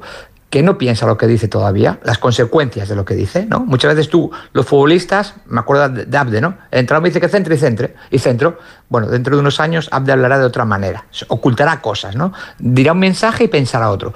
Y creo que Xavi no tiene esa maldad del entrenador todavía. ¿Y qué pasa? Que también tengo la sensación de que se siente, entre comillas, traicionado por amigos periodistas que tenía cuando entrenaba en Qatar, que le decían cuando vengas aquí, Xavi, y ahora ve que le atacan, que le dicen que juega mal, que, dudan de no de su capacidad futbolística. Y eso duele cuando has tenido relación con un periodista y ese periodista cuenta su verdad que no coincide con lo que tú crees, duele. Eh, al vestuario, bueno, yo entiendo que a, que a, los veteranos, cuando juegas a full en primera división, compañeros, juegas porque eres bueno con los pies, pero sobre todo porque sabes manejar estas situaciones. Y en un club como el Barça no puede jugar todo el mundo. Yo no juego en el Barça, entre otras cosas, por mi capacidad, pero seguramente también porque cuando vas al Atlético de Madrid o vas a un equipo grande, igual no te adaptas a esa capacidad o a esa presión y tienes que jugar un escalón inferior, porque es para lo que te da tu capacidad de, de, de entender las críticas y, y, la presión. ¿Sabéis quién se ha adaptado bien al Real Madrid? Bellingham. Sí. Lo que no sé si va a volver a Madrid inmediatamente después de que lo vean en Inglaterra. Es que en Inglaterra les gusta mucho también. No, no les va a gustar. Alberto Pereiro, buenas. ¿Qué tal familia? ¿Cómo estáis? Muy buenas. Ay, ay familia, más, mira, más, me gusta más, mucho. Más les vale, ¿eh? Más les vale. Bueno, le ven, se examina y vuelve, ¿no? No, vamos a ver, lo, lo, eh, para empezar, la eh, relista esa que han sacado a primera hora de la mañana, que tenía tres bajas claras, que deberían haber sido cuatro, porque Bellingham estaba eh, sin convocar en el último partido con un parte médico, ya es un poco de traca. O sea, que se marchen tres, vuelvan tres y que dejes a Bellingham en la lista, es como, vale, que venga aquí a las cuatro y media Coban, que le quiero ver. el Madrid pensaba incluso que no tenía que llegar a este punto. Yo esta mañana creo que hablaba contigo Edu y te decía, bien, no, igual, igual ni marcha para allá. Eh, bueno, pues al final sí, ha tenido que ir y va a hacer noche. Eh, ya lo han visto los médicos, eh, han dicho, vamos a ver qué tal duerme y qué tal se levanta. bueno, en el Madrid están flipando un poco, no te lo voy a negar, pero lo normal es que mañana eh, antes de la hora de comer, pues coja un vuelo para volver a la capital de España. Eh, ¿Que quieren enredar la situación? Bueno, pues no se entendería mucho. Al final es una lesión que, le va a tener entre una y dos semanas fuera. Eh, es duda para el partido frente al Cádiz a la vuelta de la competición en eh, la liga y veremos a ver si llega para el partido del Nápoles en, en, los últimos días del mes de noviembre, pero lo normal y lo que el Madrid espera es que le devuelvan mañana eh, a mediodía y que esté a media tarde en la capital de España. Pues que ha, sido, ha, sido, más de lo que se pensaba, ¿no? Porque en principio parecía más, que iba Precaución que también, yo creo. Bueno, ha, ha, sido decir, vamos a darle ese partido que está pidiendo a gritos, porque el otro día eh, cuando le medio colocan el hombro, él sigue con molestias, le ves que está súper erguido, que no se bajaba prácticamente eh, y que no movía ni el cuello ni, ni los brazos. Y él hizo un esfuerzo por terminar el partido contra el, contra el Rayo Vallecano. Le costó pues eh, entrar en la convocatoria que con el Braga, que no lo entendió nadie, y luego quedarse fuera de la lista eh, un día antes del partido, que tampoco era una cosa que tenía ni, ni, ni misterio ninguno, ni secreto, ni, ni tener que asumir el riesgo. Pero bueno, es verdad que, que, no sé, me imagino que mañana a estas horas de la noche cuando me preguntéis os podré decir que Bellingham está en Madrid. Oye, esto de Davis que no me contabas en la brújula... Bueno, vamos a ver. ¿Es una realidad para el año que viene? No, pero yo, eh, por lo que he preguntado esta mañana y por lo que me cuentan y, y hasta donde sé, eh, ya sabes que el Madrid tiene dos tipos de operaciones cuando a los jugadores le queda o un año de contrato o a partir de enero son libres. Eh, pongo dos ejemplos. Cross y Hazard se les ficharon por 25 y ciento y pico millones en el último sí. año de contrato, intentando abaratar una opción sabiendo que te lo podías traer por necesidad. Courtois. Y Rudiger y Álava eh, vinieron en el último año de contrato cuando era una situación que tampoco te urgía tener eh, dos centrales porque tenías esa posición bien cubierta. Mm. Bueno, pues el Madrid considera que sí que tiene que acelerar el proceso de traer un lateral izquierdo. Eh, se ha hablado y bastante con Alfonso Davis y con su entorno hasta el punto de que algún que otro jugador que está en el Madrid también ha echado una mano. No hace falta estar muy loco para saber que estaba en el Bayern hace un par de años y que Sálava y que eh, el Madrid está muy interesado en intentar pagar lo menos posible, entre 45 y 50 millones, aprovechando que le queda solo un año de contrato y que él de momento le está dando largas al Bayern. Eh, son de esos casos que no quieres dejar pasar. Tiene una arista esta historia, y es que te quieres quedar con Fran García, pero tienes que vender a Mendy, y ahora mismo a Mendy no, no lo vendes ni en un puesto de la 11. O sea, entre otras cosas porque pagaste 50 millones por él, y si amortizas 15, 20 y te lo compre alguien sabiendo que tiene eh, ese historial de lesiones que tiene encima, pues sería una operación buena para el Madrid. O sea, por lo menos financiar la mitad del traspaso de lo que te cueste Davis, sabiendo que el verano que viene puede estar cachondo para algún que otro traspaso, que el Látigo y Susana saben bien el nombre y el apellido. No sé de qué hablas. No, la verdad es que no, yo tampoco. viene nada por la he tirado a ver si colaba. Abrazo, Bueno. Pereiro. Y nos besito. vamos a- Por cierto, mañana pasado militado renovación. Besito, chao. Apuntamos. Bien. Apuntamos en la lista. La ronda de renovaciones. ¿Y cómo está Sevilla? ¿Y cómo está el Sevilla? Carlos Hidalgo, buenas noches. Muy bueno. ¿Qué tal? ¿Va a durar Buenas Diego. Alonso o no? De momento sí. De momento el De puesto momento. de Diego Alonso no corre peligro, claro. Eh, a ver, ya A día lo de hoy. Porque ayer. este fin de semana no juega además, o sea que... Claro, le va a venir bien el, el parón. Eh, lo decíamos ayer, ¿no? Eh, van a tener paciencia, pero la paciencia no es infinita en ningún club y menos en el Sevilla. Eh, pero de, mo- de momento quieren tener la paciencia que no tuvieron con Mendilibar, quieren esperar a ver si Diego Alonso arregla esto, empieza a ganar algún partido y, y escale algunas posiciones el Sevilla en, en la tabla. Eh, porque si sigue empatando todos los partidos de liga como hasta ahora y perdiendo los de Champions, pues se irá a segunda y caerá eliminado de la Liga de Campeones, que son dos tragedias. Eh, tras el parón tiene el Sevilla Real Sociedad, PSV Eindhoven y Villarreal. Insisto, la idea es dejarle trabajar, pero siempre y cuando gane algún partido. Es que el equipo futbolísticamente está peor que con Mendilíbar. Hoy, por cierto, el director deportivo Víctor Horta, en un acto en Lisboa, ha dicho textualmente, ahora estoy aún más seguro de Diego Alonso. Estamos muy contentos con él y los resultados llegarán. Bueno, pues. Ratificación antes a la. de- ¿Cuántas victorias llevaba? Que esto, lleva, que esto te gusta mucho decirnoslo, Carlos Hidalgo, todos Cero los días. victorias. Cero victorias, en- salvo la Copa del seis Rey. partidos Eh, entre Liga creo- y Champions, no que ayer se encargó. sin recordarlo. ayer se encargó Diego Alonso de decirme en la rueda de prensa, bueno, te- se te ha olvidado un partido. Digo, no, no, se me ha olvidado. Es que contra un equipo de regional. Lo apuntas siempre. No lo cuento. Bueno, muchas Abrazo, gracias. Carlos. Un abrazo, buenas noches. ¿Habéis escuchado a Rubiales? no, no, este es- la este es tarde previa a la El final de sonido Sydney. del día. No la habéis Ana escuchado. Rodríguez. Hola Ana, muy buena. Pues Hemos- lo vas a escuchar ahora. Hemos conocido el, el vídeo con eh, los compañeros del, del español, lo han publicado, es como dices, la tarde previa a la final del Mundial, está hablando Jorge Vilda con las jugadoras y tiene una sorpresa preparada para ellas. Y la sorpresa La es... sorpresa es que les va a echar una charla el presidente de la federación. El mismísimo. Luis Rubiales, que lo primero que dice es que eh, habrá un antes y un después de este partido, cosa que evidentemente no se equivocó, y después eh, vamos a escuchar porque las trata eh, como unas niñas en el cole. No veo, lo dije entonces con el día de Jamón, no veo un equipo, no veo un equipo como. A ver, por ejemplo, Ana, ¿quién tiene más alma, ella o nosotros? No te escucho. Nosotras. ¿Cómo? Nosotras. A ver, Alesia, ¿quién tiene más calidad, ella o nosotros? No te escucho. Nosotras. Venga. Nosotras. Nosotras. Espérame, paisana, ¿quién tiene más ovario, ella o nosotros? Nosotras. Venga, que de Granada. Nosotras. Nosotros. Ahí está, ¿quién tiene más inteligencia, ella o nosotros? Dilo a la primera, venga. Nosotras. Ahí, todas juntas. ¿Quién es mejor selección, ella o nosotros? Vamos, joder. Como No sé. motivador no se va a ganar la vida y es Arenga, una cosa, da, maravilloso. un poco- da vergüenza, ¿eh? Es un coach. Yo es que so- soy muy subjetivo, pero no es sé lo si que me se conoce parece. como un cuñado. Un cuñado, sí, iba a decir.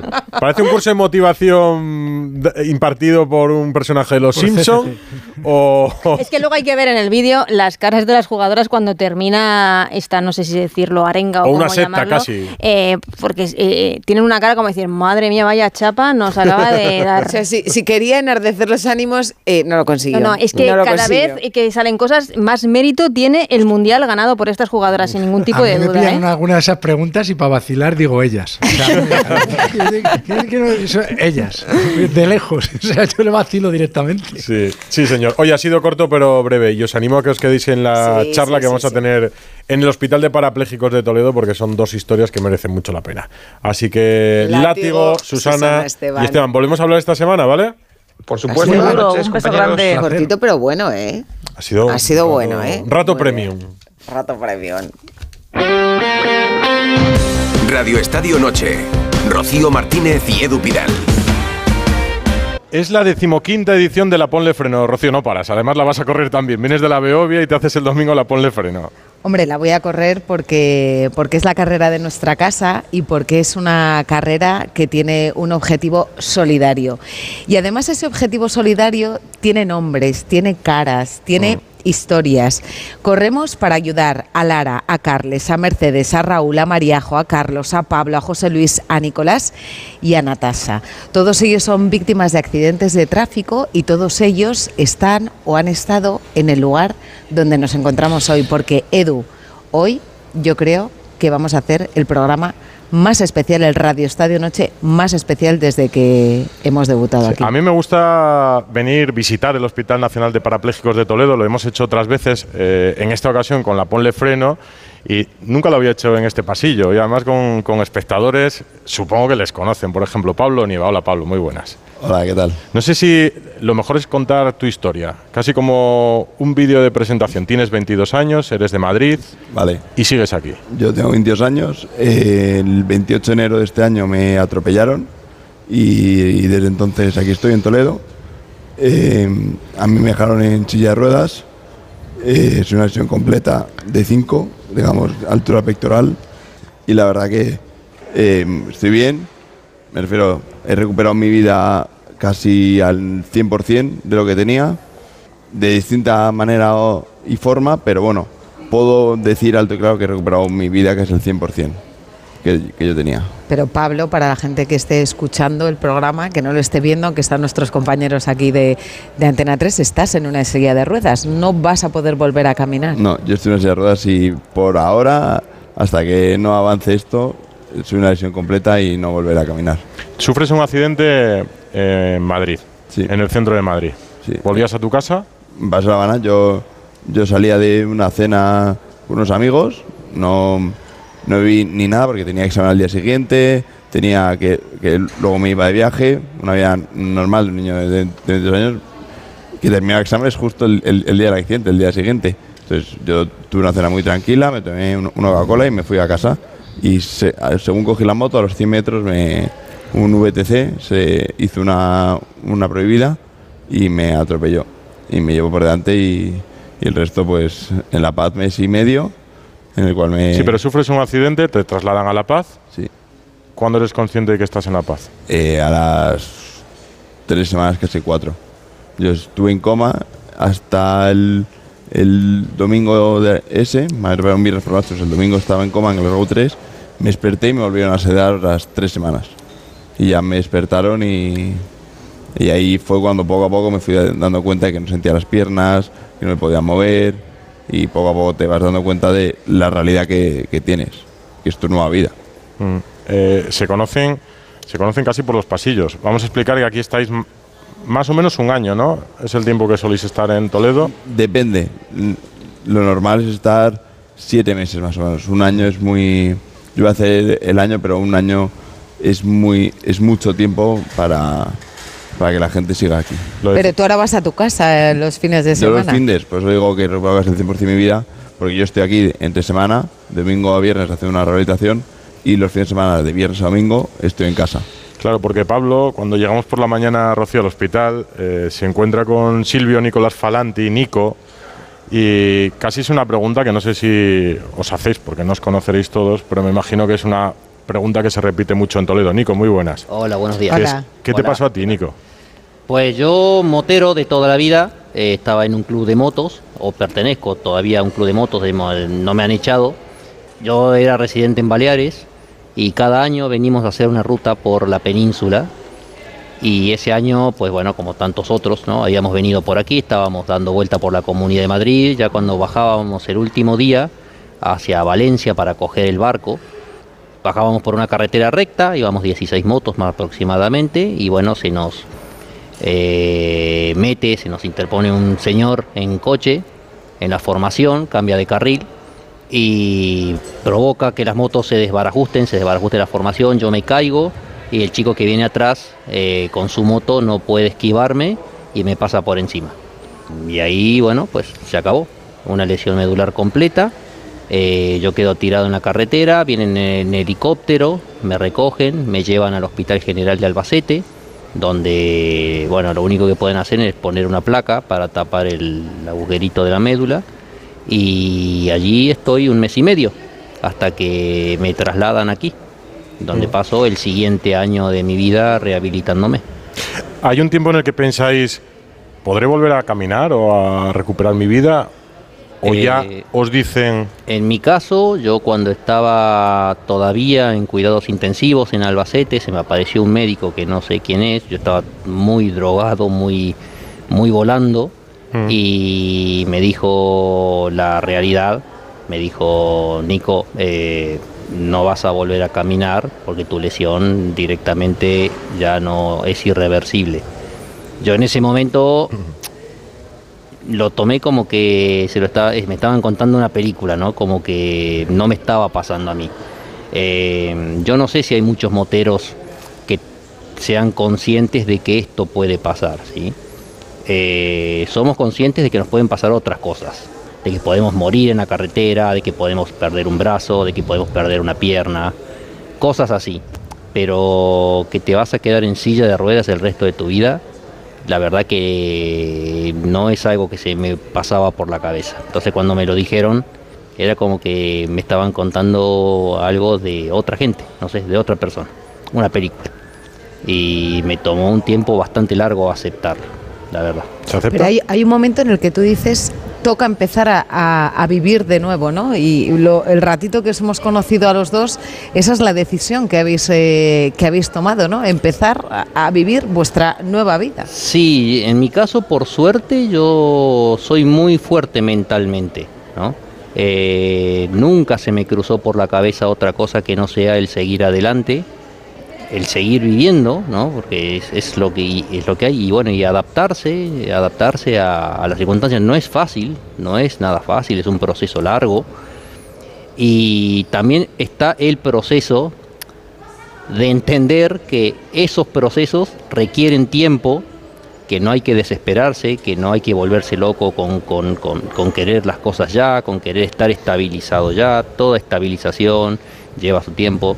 El cuerpo eh, está como en cortocircuito, ¿no? Una lesión medular significa eso, que, tu cuerpo pasa de tener una parte que siente a una parte que ya no siente y que ya no va a funcionar de la misma manera. Y hasta que el cuerpo también se acostumbra, pasa un tiempo. Entonces, es ser consciente de eso. Pero tú has conseguido, ya- tú ya no estás aquí, eh, te agradecemos mucho además que hayas venido a, a pasar el día aquí con nosotros para, para contarle a la gente esta, esta realidad y ese consejo, ¿no? Un poco también que, que das a los moteros, pero tú has conseguido ser independiente.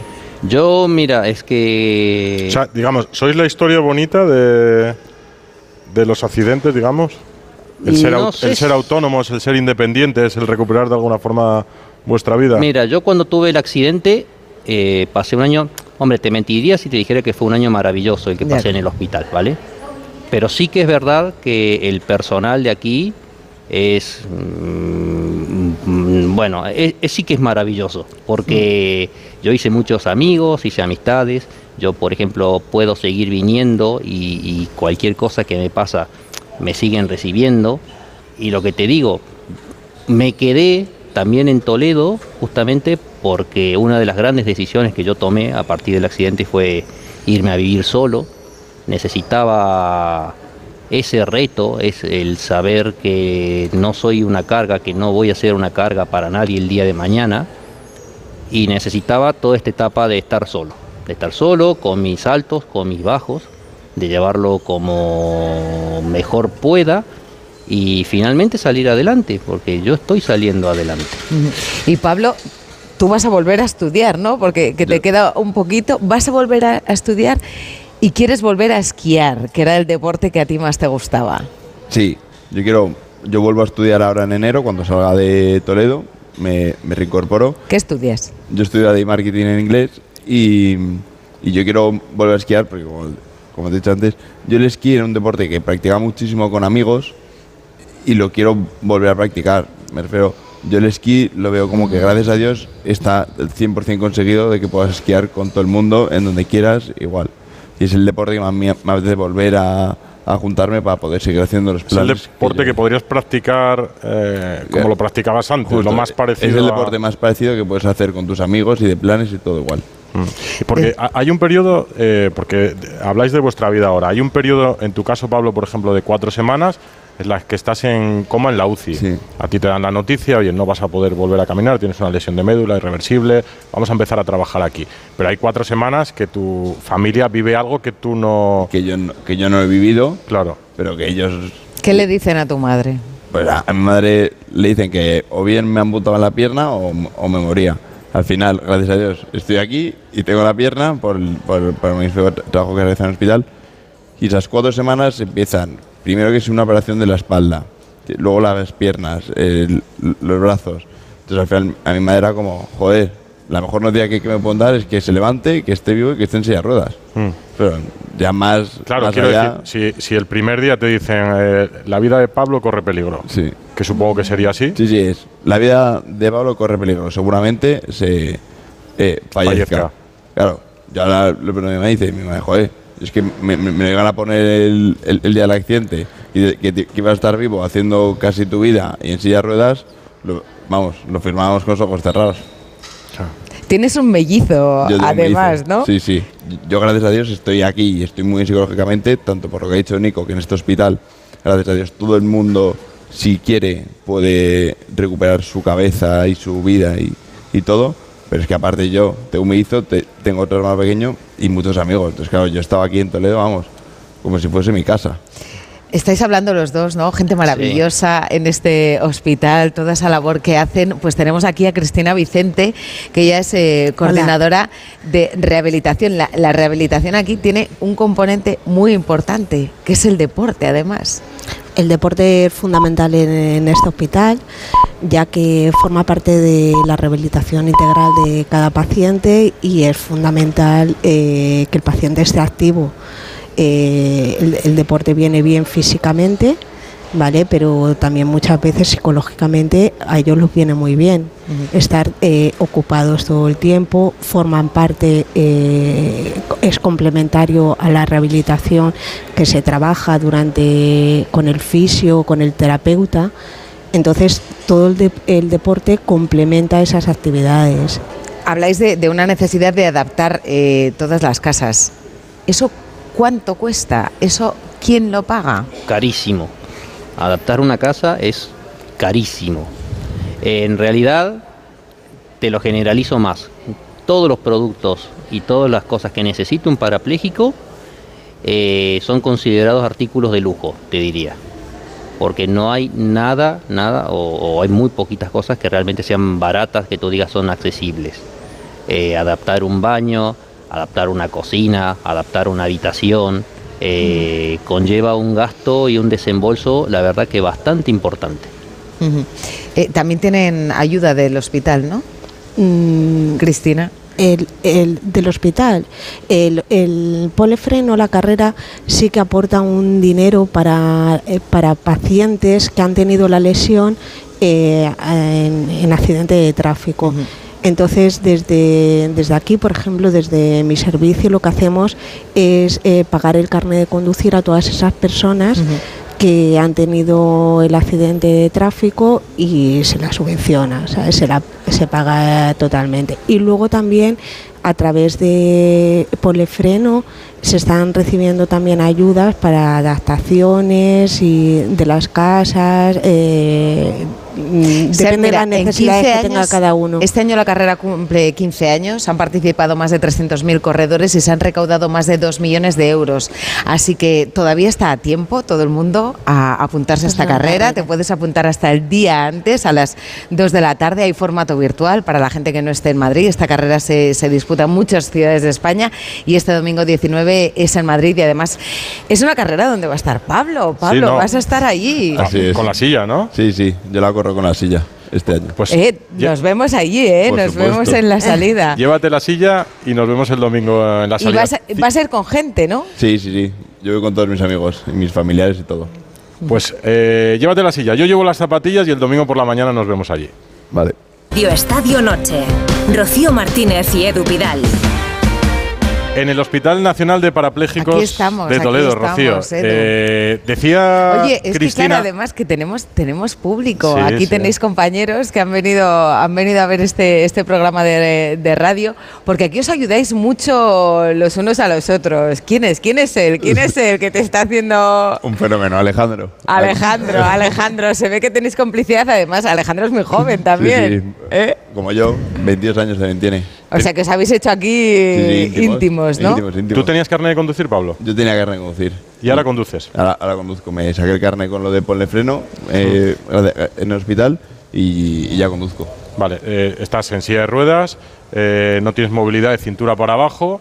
¿Cómo adaptas un coche? ¿Cómo te subes? ¿Cómo conduces? Bueno, pues aquí en Toledo te enseñan eh, a subirte al coche y luego eh, hay, hay diferentes eh, formatos para conducir, vamos, que es con una mano el volante y con otra el acelerador y el freno. Más que nada, es una palanca en el freno y con eso aceleras y frenas. ¿Y para subir la silla? Y para subir la silla tienes que subir y la tienes que desmontar y, y la metes en el copiloto. Mm. ¿Puede acompañarte gente en el coche? Sí, sí, sí, en mi caso. Yo puedo, yo si voy solo la meto en el copiloto y si voy acompañado me la meten en el maletero. O sea, tú podrías irte el próximo verano de vacaciones con tus amigos sin que nadie te asista, digamos. Por supuesto. Y eh, en cuanto salga en, en enero, también me, me pudiera esquiar sin que nadie me asista. ¿Lo has hecho ya? ¿Lo has hecho ya? No, no, no. no ¿Has cogido un avión? ¿Has cogido un He tren? cogido un avión, he cogido un avión este verano y muy bien. Le mira a Cristina con cara de orgullo, ¿no? Me imagino lo que debe suponer para vosotros eh, conseguir que estas personas salgan de aquí siendo independientes, ¿no? Que eso es una de las cosas más importantes, entiendo. Exactamente, nosotros por lo que estamos trabajando aquí es por la normalización, ¿sabes? Porque aquí en el hospital ahora mismo está todo adaptado y todo, ellos tienen todo a mano y tal, pero nosotros lo que trabajamos es eso, porque aquí tienen una duración los pacientes de seis meses, siete, un año, pero ellos tienen que volver a su realidad, a su entorno del que han venido. Entonces, eh, no siempre van a estar aquí protegidos por trabajadores del centro, sino fuera es donde se encuentran la realidad, las barreras, y, y ellos tienen que saber desenvolverse eh, ante estas situaciones. Pero lo que yo entiendo, Cristina, es que eh, es un hospital, entiendo Sí, que más que curar enfermedades, adaptáis a los enfermos a la vida. O exactamente. sea, les enseñáis a dónde está, eh, eh, no su límite, pero dónde está su capacidad para, para ser autónomos, para adaptarse, para... Exactamente, nosotros lo que hacemos es trabajar todo eso, eh, eh, proporcionarle cómo sacarse el carnet de conducir. eh, cuando eh, hacemos excursiones desde aquí, desde, de- desde el hospital, para que se enfrenten un poco co- con, la vida real, lo que se van a encontrar fuera. Bus- buscamos un deporte que a ellos los pueda gustar y los pueda venir bien para practicar un deporte el día de mañana. Eh, incluso se los pone en contacto con federaciones para que de, este hospital salen grandes atletas. A Nico, a Nico, con Nico tenemos una, una misión, ¿no? Eh, Eh, que se enganche, que en se engancha, exacto, que se enganche en el deporte, aunque Sí, Nico, Nico es que es, es escritor, es escritor Yo es además. que, claro. Oye, de lo que contaba Cristina, yo no sé si da un poco de miedo el día que te dicen, ya puedes salir de- del hospital, ya estás preparado para... Da vértigo. Da vértigo, ¿verdad? Da vértigo, sí, porque además eh, Toledo, como toda ciudad medieval y antigua, es lo contrario a una adaptación Ya, para un sí, parapléjico. Tiene barreras ya por todos lados. Entonces, eh, todo es cuesta y subidita y bajadita y el escalón y el no sé qué. Entonces, salir y enfrentarse a eso y de repente ver un bordillo, ver cosas que es, es que antes ni te fijabas. Claro. Y, y de repente te das cuenta que una acera, que la has transitado un montón de veces, resulta que es una cuesta mínima, que una cuesta mínima a un parapléjico a lo mejor ya le supone un esfuerzo, eh, da vértigo salir. sí. ¿Cuánto tiempo tardas? Supongo que cuando recibes la noticia necesitas un periodo de adaptación, que psicológicamente será difícil aceptarlo, superarlo. Hombre, salir del, del por qué a mí, ¿no? Que me imagino que eso será una frase que, que, bueno, y que seguramente quizás algún día todavía, ¿no? Te... Y en mi caso, eso lo, lle- lo llevé durante mucho tiempo en la cabeza porque fuimos unas cuantas motos las afectadas y el único que quedó parapléjico fui yo. El paso siguiente fue un esguince en la otra persona. Entonces es complicado, es complicado y Y además es todo como piezas de dominó, ¿no? O sea, te das cuenta que tu cerebro medio va acomodándose, porque primero, en mi caso, empiezas por el proceso de tener que llevar un cuerpo que ya no te responde, ¿no? Después un día caes en, eh, en todo lo que es la cuestión esfínteres, ¿no? Después otro día caes en tu función sexual. Y todos son como piezas de dominó que van cayendo, que van cayendo y que te hacen pasar por procesos. Y menos mal que estamos en un sitio donde te arropan. Yo no sé si en casa, teniendo que pasar por esos procesos, sería igual. ¿Me entiendes? Estamos en un lugar donde, bueno, donde tú dices, bueno, pues mira, hay una ayuda psicológica, eh, hay muchas conversaciones con tu fisioterapeuta, por ejemplo, ¿no? Eh, yo con la fisioterapeuta con la que estuve todo el año he desarrollado una gran amistad y a veces vengo a verla y, y- y a conversar porque al final es gente con la que pasas mucho tiempo, ¿no? Y esos procesos, que son complicados de, llevar, yo creo que aquí se llevan mucho mejor. Gracias a las charlas, gracias a que estás con gente que te entiende. Porque el mundo del mundo del parapléjico, vamos a decirlo así, es un gran desconocido todavía a día de hoy. Yo, por ejemplo, el año pasado me fui en fiestas a Mallorca y la gente que trabajaba en el aeropuerto, que llevaba el logo de la silla de ruedas detrás, no sabía cómo tratarme, no sabía cómo subirme al avión, no sabía cómo ponerme en el asiento. No hay, no hay todavía a día de hoy un conocimiento, un protocolo, una manera de hacer fuera del hospital. ¿vale? Entonces, eh, estar aquí y que te permitan estar esos meses ¿no? tan complicados, yo creo que ayuda muchísimo. Eh, ¿Se puede ayudar a, a- Llevas 10 meses, Pablo. ¿Se puede ayudar a un enfermo que llegue mañana? Por supuesto. ¿Tú? Yo sí. ¿Cómo? Eh, lo más importante con la cabeza, con la, con la actitud. Yo al final, que lo he dicho antes, aquí no, no te dejan caer no solo las personas del hospital, sino el, resto de pacientes. Tú llegas ahora nuevo al hospital y todo el mundo te va a arropar. Te va a preguntar por tu lesión, qué te pasa, te van a contestar todas las incógnitas que tengas. De, oye, eh, ¿qué pasa con esto? ¿Lo, lo, lo podré controlar algún día? ¿Lo conseguiré algún día? Y por supuesto que, que aquí entre todos te ayudan a, a- a cualquier cosa. Lo primero, lo que más te preocupa cuando ya eres consciente de que estás en Toledo y vas a empezar a, a trabajar, eh, ¿cuál es la primera pregunta que le haces a, un rehabilitador, a, un fisio, a, un enfermero? Es verdad lo de que no voy a, volver a andar. Porque en un principio, te, yo siempre lo he dicho, a mí un, amigo, un amigo mío que está en silla me dijo, te vas a dar cuenta que lo de menos son las piernas. Yo, ¿qué va? ¿Qué dices? Si, si andar es todo. Nada. Yo ahora, ahora, después de 10 meses, me da las piernas. Hay muchas cosas antes que conlleva la lesión medular por detrás. Yo no, yo como soy desde altura de las costillas, no tengo equilibrio. No puedo estar sin manos sentado en una cama o, en lo que sea, me caigo. Eh, pues eso, el control de co- como, como ha dicho Nico, el equilibrio, todo eso para mí es peor que el hecho de andar. Hay, hay un dato que, habéis- que nos habéis contado antes de empezar que me ha llamado mucho la atención. Eh, en 2022 eh, entraron en este hospital 47 personas eh, por accidentes de tráfico. Un Sí. 30% de la gente que está aquí eh, es víctima de accidentes de tráfico y que la mayoría de los casos son hombres y gente que ha tenido accidentes de moto, aunque están subiendo también mucho los atropellos de de ciclistas, ¿no? Yo creo que tenemos que, que aprovechar un poco eh, también esta ocasión pues, para hacer un- una concienciación, que es lo que hace Ponle Freno también, ¿no? Del cuidado en la atención en, en las carreteras. Sí, sí, eh, el, el- el año pasado eh, fue eso, el- la- las cifras y la verdad que la gente debería ser un poco consciente a la hora de conducir, porque sí es cierto que la mayoría de, de- de los accidentes son accidentes de tráfico y de ciclismo. También tengo que decir que ha bajado mucho. Sabes Sí. que antiguamente yo Bueno, cuando empecé a trabajar en este hospital. Eh, puedo decir que, sí, eh, que casi un 50% o más, o un 60%, eran accidentes de tráfico y ahora mismo solamente tenemos un 30%. ¿Sabes? Creo que también eso debería haber menos. Mira, Nicolás está asintiendo, asintiendo con la cabeza. ¿Os, os interesa saber, Nico, Pablo, quién fue la persona que os provocó la lesión?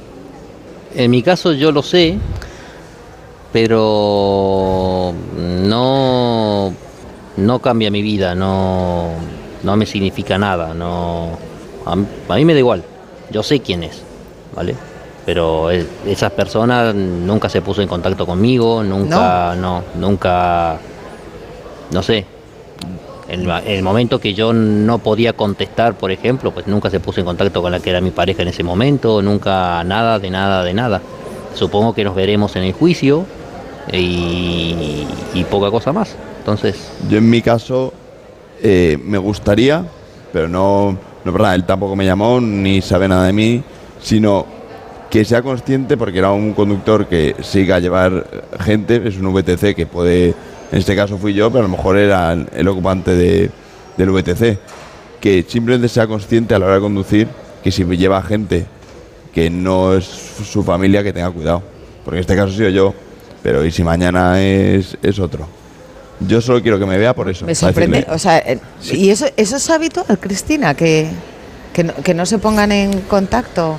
Hombre, no debe, no debe ser fácil tampoco, ¿no? Al final provocar... eh, si es por una imprudencia, bueno, muchísimo peor, ¿no? Pero incluso, aunque Hombre. no sea una imprudencia, que sea un mero accidente, no debe ser fácil llevar eso sobre, sobre tu conciencia y pensar seguramente que podías haber hecho algo más, incluso aunque fueras cumpliendo todas las, las normas de tráfico, ¿no? Pero mm, Lo normal sí que es ponerse en contacto Claro, con la familia y, y afrontar Bueno, lo que tú has hecho. ¿no? O sea, bueno, mostrar un poco de empatía y, y- y aprender, ¿no? O sea, ¿pensarías cómo sería esa cómo, cómo sería esa conversación? Supongo que ahora más no quiero ni que me ni que ahora me esquiva pero perdón nada, sino que sea consciente de que esto puede pasar. Refiero, es una persona que, que sigue trabajando de eso. Plan, En el caso, como él- no había alcohol y no había drogas por ninguna de de las dos partes, él sigue con su trabajo. Entonces, en enero fui yo. Pero ¿y si en marzo o en, verano ha sido otro?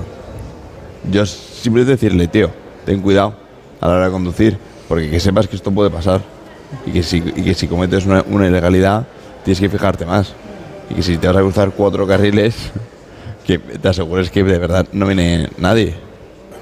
¿Hay, hay una sensación de rabia o hay una sensación de me ha tocado a mí solamente? Ninguna. Ninguna. no, no, no, no. O sea, es que sois, sois admirables los dos. eh, la verdad que no, tienes, yo creo que tienes dos opciones, ¿no? Asumirlo, intentar, eh, ¿no? No, no tienes Pero no, pero no debe ser fácil tampoco tomar esa decisión. Por supuesto que, no, es, que no es nada, Pero nada es la fácil, mejor. Pero quedarte en un bucle de y si, y si yo a lo mejor. Es Claro. verdad que es un segundo antes, un segundo después, nunca te hubiesen, te hubiese pasado ni, ni te hubiesen atropellado. Pero si te lo dicen, ¿para qué le vas a dar vueltas? todo eso es parte del proceso, primero creo yo, ¿no? De ir aceptando cosas. Todos nos hemos dicho, y si hubiese salido cinco minutos más tarde, y si hubiese salido un minuto antes, Ya. y si, y si, y si, y si. Pero eso no, no cambia tu realidad, no. Entonces, Aunque sea duro, eh, ¿ayuda a pensar que hay personas que están peor? Eh, sí. egoístamente. Egoístamente, sí. Sí. Sí, y el hospital también cumple su función en eso. ¿eh? ¿Mm? Uno, claro, yo por ejemplo estuve un mes y medio en, en Albacete, en el Hospital General, ¿no? Con, compartiendo cama con gente con otras dolencias, ¿no? Y cuando vengo aquí eh, y veo que hay gente que está peor que yo, eh, digo, bueno, pues menos, menos mal, digamos, ¿no? Al menos me quedaron los brazos, al menos me quedó la cabeza. Y además yo que soy escritor, Escritor. que me gusta escribir, que me gusta plasmar ideas en papel, eh, me quedó lo bueno. Digamos, Eso no te lo ha quitado el accidente. esto también fue parte del proceso y que algunas, algunos amigos me ayudaron a hacer entender. Me dijeron, Nico, bueno, tú no eras futbolista, tú no eras ciclista. ¿Vale? O sea que las piernas estaban, yo, yo trabajaba con mis piernas, eh, trabajaba de seguridad en las discotecas en Mallorca. Y sí, estaba muchas horas de pie, pero bueno, no eras el deportista de la hostia, así que tampoco has perdido gran cosa, ¿eh? ¿Qué, qué os gustaría decirle, decirle a la gente? Que sean conscientes de que esto puede pasar y que se apunten a la carrera de- del domingo. Muy bien, muy bien. Fíjate que bien, yo, eh, yo además. ahí, ¿eh? No, Sí, pero sí. además es que yo creo que, mm, que vosotros no solo eh, sois una lección para gente que pasa por el mismo proceso que vosotros, ¿no? Al final todo el mundo en la vida nos encontramos con obstáculos, nos encontramos con malos momentos y también tienes muchas veces la tentación ¿no? de, de decir, pues me quedo aquí en el autocompadecimiento, en por qué me ha pasado esto, o en pérdidas o así, ¿no? O sea que yo creo que os convertís un poco en un ejemplo para, para todos. Bueno, eh, ejemplo, pues a, todo el que le pase, pues evidentemente que sepa que esto tiene, tiene su periodo de adaptación, pero que, gracias a Dios todo está muy bien a, a día de hoy de adaptado, bueno, entre comillas, menos Toledo. Menos Toledo. es donde, es donde vive Nico. El resto, gracias a Dios, ya vivimos en un mundo en el que todo está adaptado, restaurantes, bares, tu vida la puedes seguir haciendo y que, y que no se preocupen que no es el fin del mundo. Sí, yo además eh, voy a agradecer a la gente en general, ¿sí? porque yo cada vez que salgo por Toledo eh, me encuentro con gente, con la gente muy, muy comprensiva, muy dispuesta a ayudar. A mí cada vez que me ha pasado algo, siempre ha habido alguien que ha venido a echarme una mano. Eh, yo que manejo mucho el bus, porque yo aquí no tengo coche todavía, eh, los choferes son maravillosos todos, porque todos bajan a ayudarme, yo ya conozco a unos cuantos, ya charlamos, y en ese sentido yo estoy muy agradecido, la verdad. Eh, Cristina, aquí además eh, tenéis, bueno, pasa tanta gente tantos eh, durante tantos años, pero aquí además luego eh, esto es un poco una fábrica de campeones también, luego, ¿no? sí, de sí. campeones para paralímpicos. Paralímpicos, aquí es el pilar y mucha- muchas federaciones vienen aquí a bu- en busca de estrellas, ¿vale? Porque de aquí eh, se sacan muchos deportistas, una gran mayoría han salido de aquí. ¿Y a vosotros quién os ayuda, Cristina? A, a enfrentaros cada, cada semana a un nuevo enfermo, a una nueva historia, a... Pues mira, eh, el hospital de parapléjicos no es un hospital normal, no es un hospital al uso donde los pacientes entran y salen. Antes hablábamos de, de ello. Y aquí realmente tú llegas a co- el, paciente llega a formar parte de tu familia. Porque tú llegas a coger tanto cariño a, ciertos pacientes que han pasado. Yo ahora mismo tengo muchísimas amistades de pacientes, de su vida personal, de su familia, porque aquí es totalmente diferente, ¿sabes? Llegas a encariñarte lo que es con, las personas, de, porque son pasan largas temporadas. Pues si, No, no- si nos está pasando a, a nosotros eh, solo con esta con esta mañana que estamos pasando pues, con Nico y cada con paciente que, que encuentras pues es una situación nueva y es intentas ayudarle desde un principio, le tienes una acogida con, con el paciente y al final pues te vas haciendo. Supongo que se normaliza. Eh, yo cuando llego, cuando nos saludamos por la mañana, en las primeras preguntas que me surgen inconscientemente, y hablaba con Miguel Ángel, director de comunicación, y decía, a ver si no piso un charco, a ver si no me equivoco, a ver si no haces una pregunta inoportuna, a ver si no les ofendes. eh, Vosotros habláis con normalidad de todo. Normalidad. Con, con normalidad. Y yo, 100%. yo creo que la mejor filosofía es tomárselo con humor, dentro de lo que se pueda. Esto es- ya está así, es lo que hay. Y yo, al menos yo, no tengo ningún tema que no pueda hablar con nadie. ¿eh? A mí me pueden preguntar, a mí me pueden decir, pueden hacer chistes. Yo hago chistes. Ah, sí. Sí, yo no, no, no. A mí cuando me preguntan cómo estás, le digo, y todo sobre ruedas. y, y yo no tengo problema, la verdad. Y cuando te preguntan cómo andas, no, an- andar no ando, pero estoy bien. Estás bien. Pues se el- queda ahora la gente más volada que tú, ¿verdad? Que el domingo nos veremos en la carrera. Nico, si te apuntas, Pablo ya está con la silla preparada Bueno, y está- engrasada, ya- ya- dice. ya está ¿eh? engrasada y aceitada. Sí, sí, tengo tengo- todo, todo listo. Hombre, y además vas a ir, vas a ir muy acompañado. Pues Nicolás Falanti, Pablo Nieva, Cristina Vicente, muchas gracias por haber sido nuestros anfitriones en este Radio Estadio. Nada, que todo el mundo se apunta a la especial. carrera. Sí, sí, sí, sí. Nos vemos ahí, Pablo. Pero por supuesto. Claro, claro, queremos ver a mucha gente. Éramos ya hace unos días más de 10.000 ya, ¿eh? los que íbamos a correr, porque vamos a correr para ayudar a gente como Pablo y a gente como Nicolás, para que puedan adaptar su vida, porque efectivamente es muy caro, ¿no? Y, Sí, sí, sí. y se Artículos de lujo. Artículo de lujo. Y encima lo vamos a hacer corriendo a deporte y este año pasamos por la Puerta del Sol porque es una edición especial, así que va a ser algo muy bonito. Pues muchas gracias a todos. Gracias. Muchas gracias a vosotros. Muy bien, un aplauso para terminar.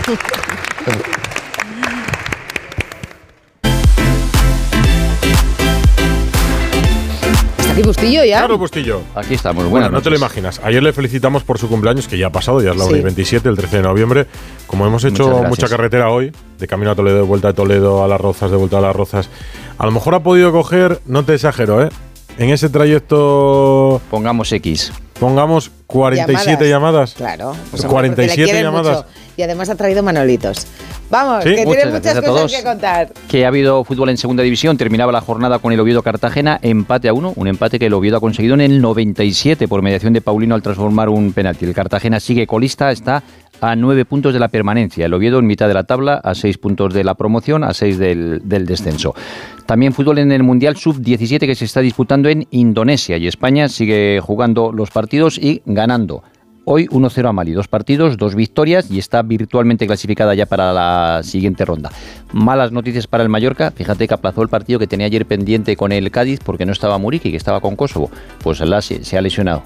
Con- va. tiene una lesión muscular y dicen que puede tener para tres semanas. Ahora le viene bien el, el parón, pero puede perderse los siguientes partidos después del, del parón. Y Rubiales amenaza con acudir a la justicia ordinaria si el TAT no archiva su expediente. Hay que recordar que le han abierto un expediente en el que piden tres años de inhabilitación por su comportamiento en el palco en la final del Mundial y el posterior beso a, a Jenny Hermoso. Así que si no le archivan el expediente, dice que podría acudir a la justicia ordinaria. Y se va a dar, se va a dedicar a dar charlas motivadoras, Si son como la, como la que hemos ido. Eh, Exacto, se las, se las podía ahorrar.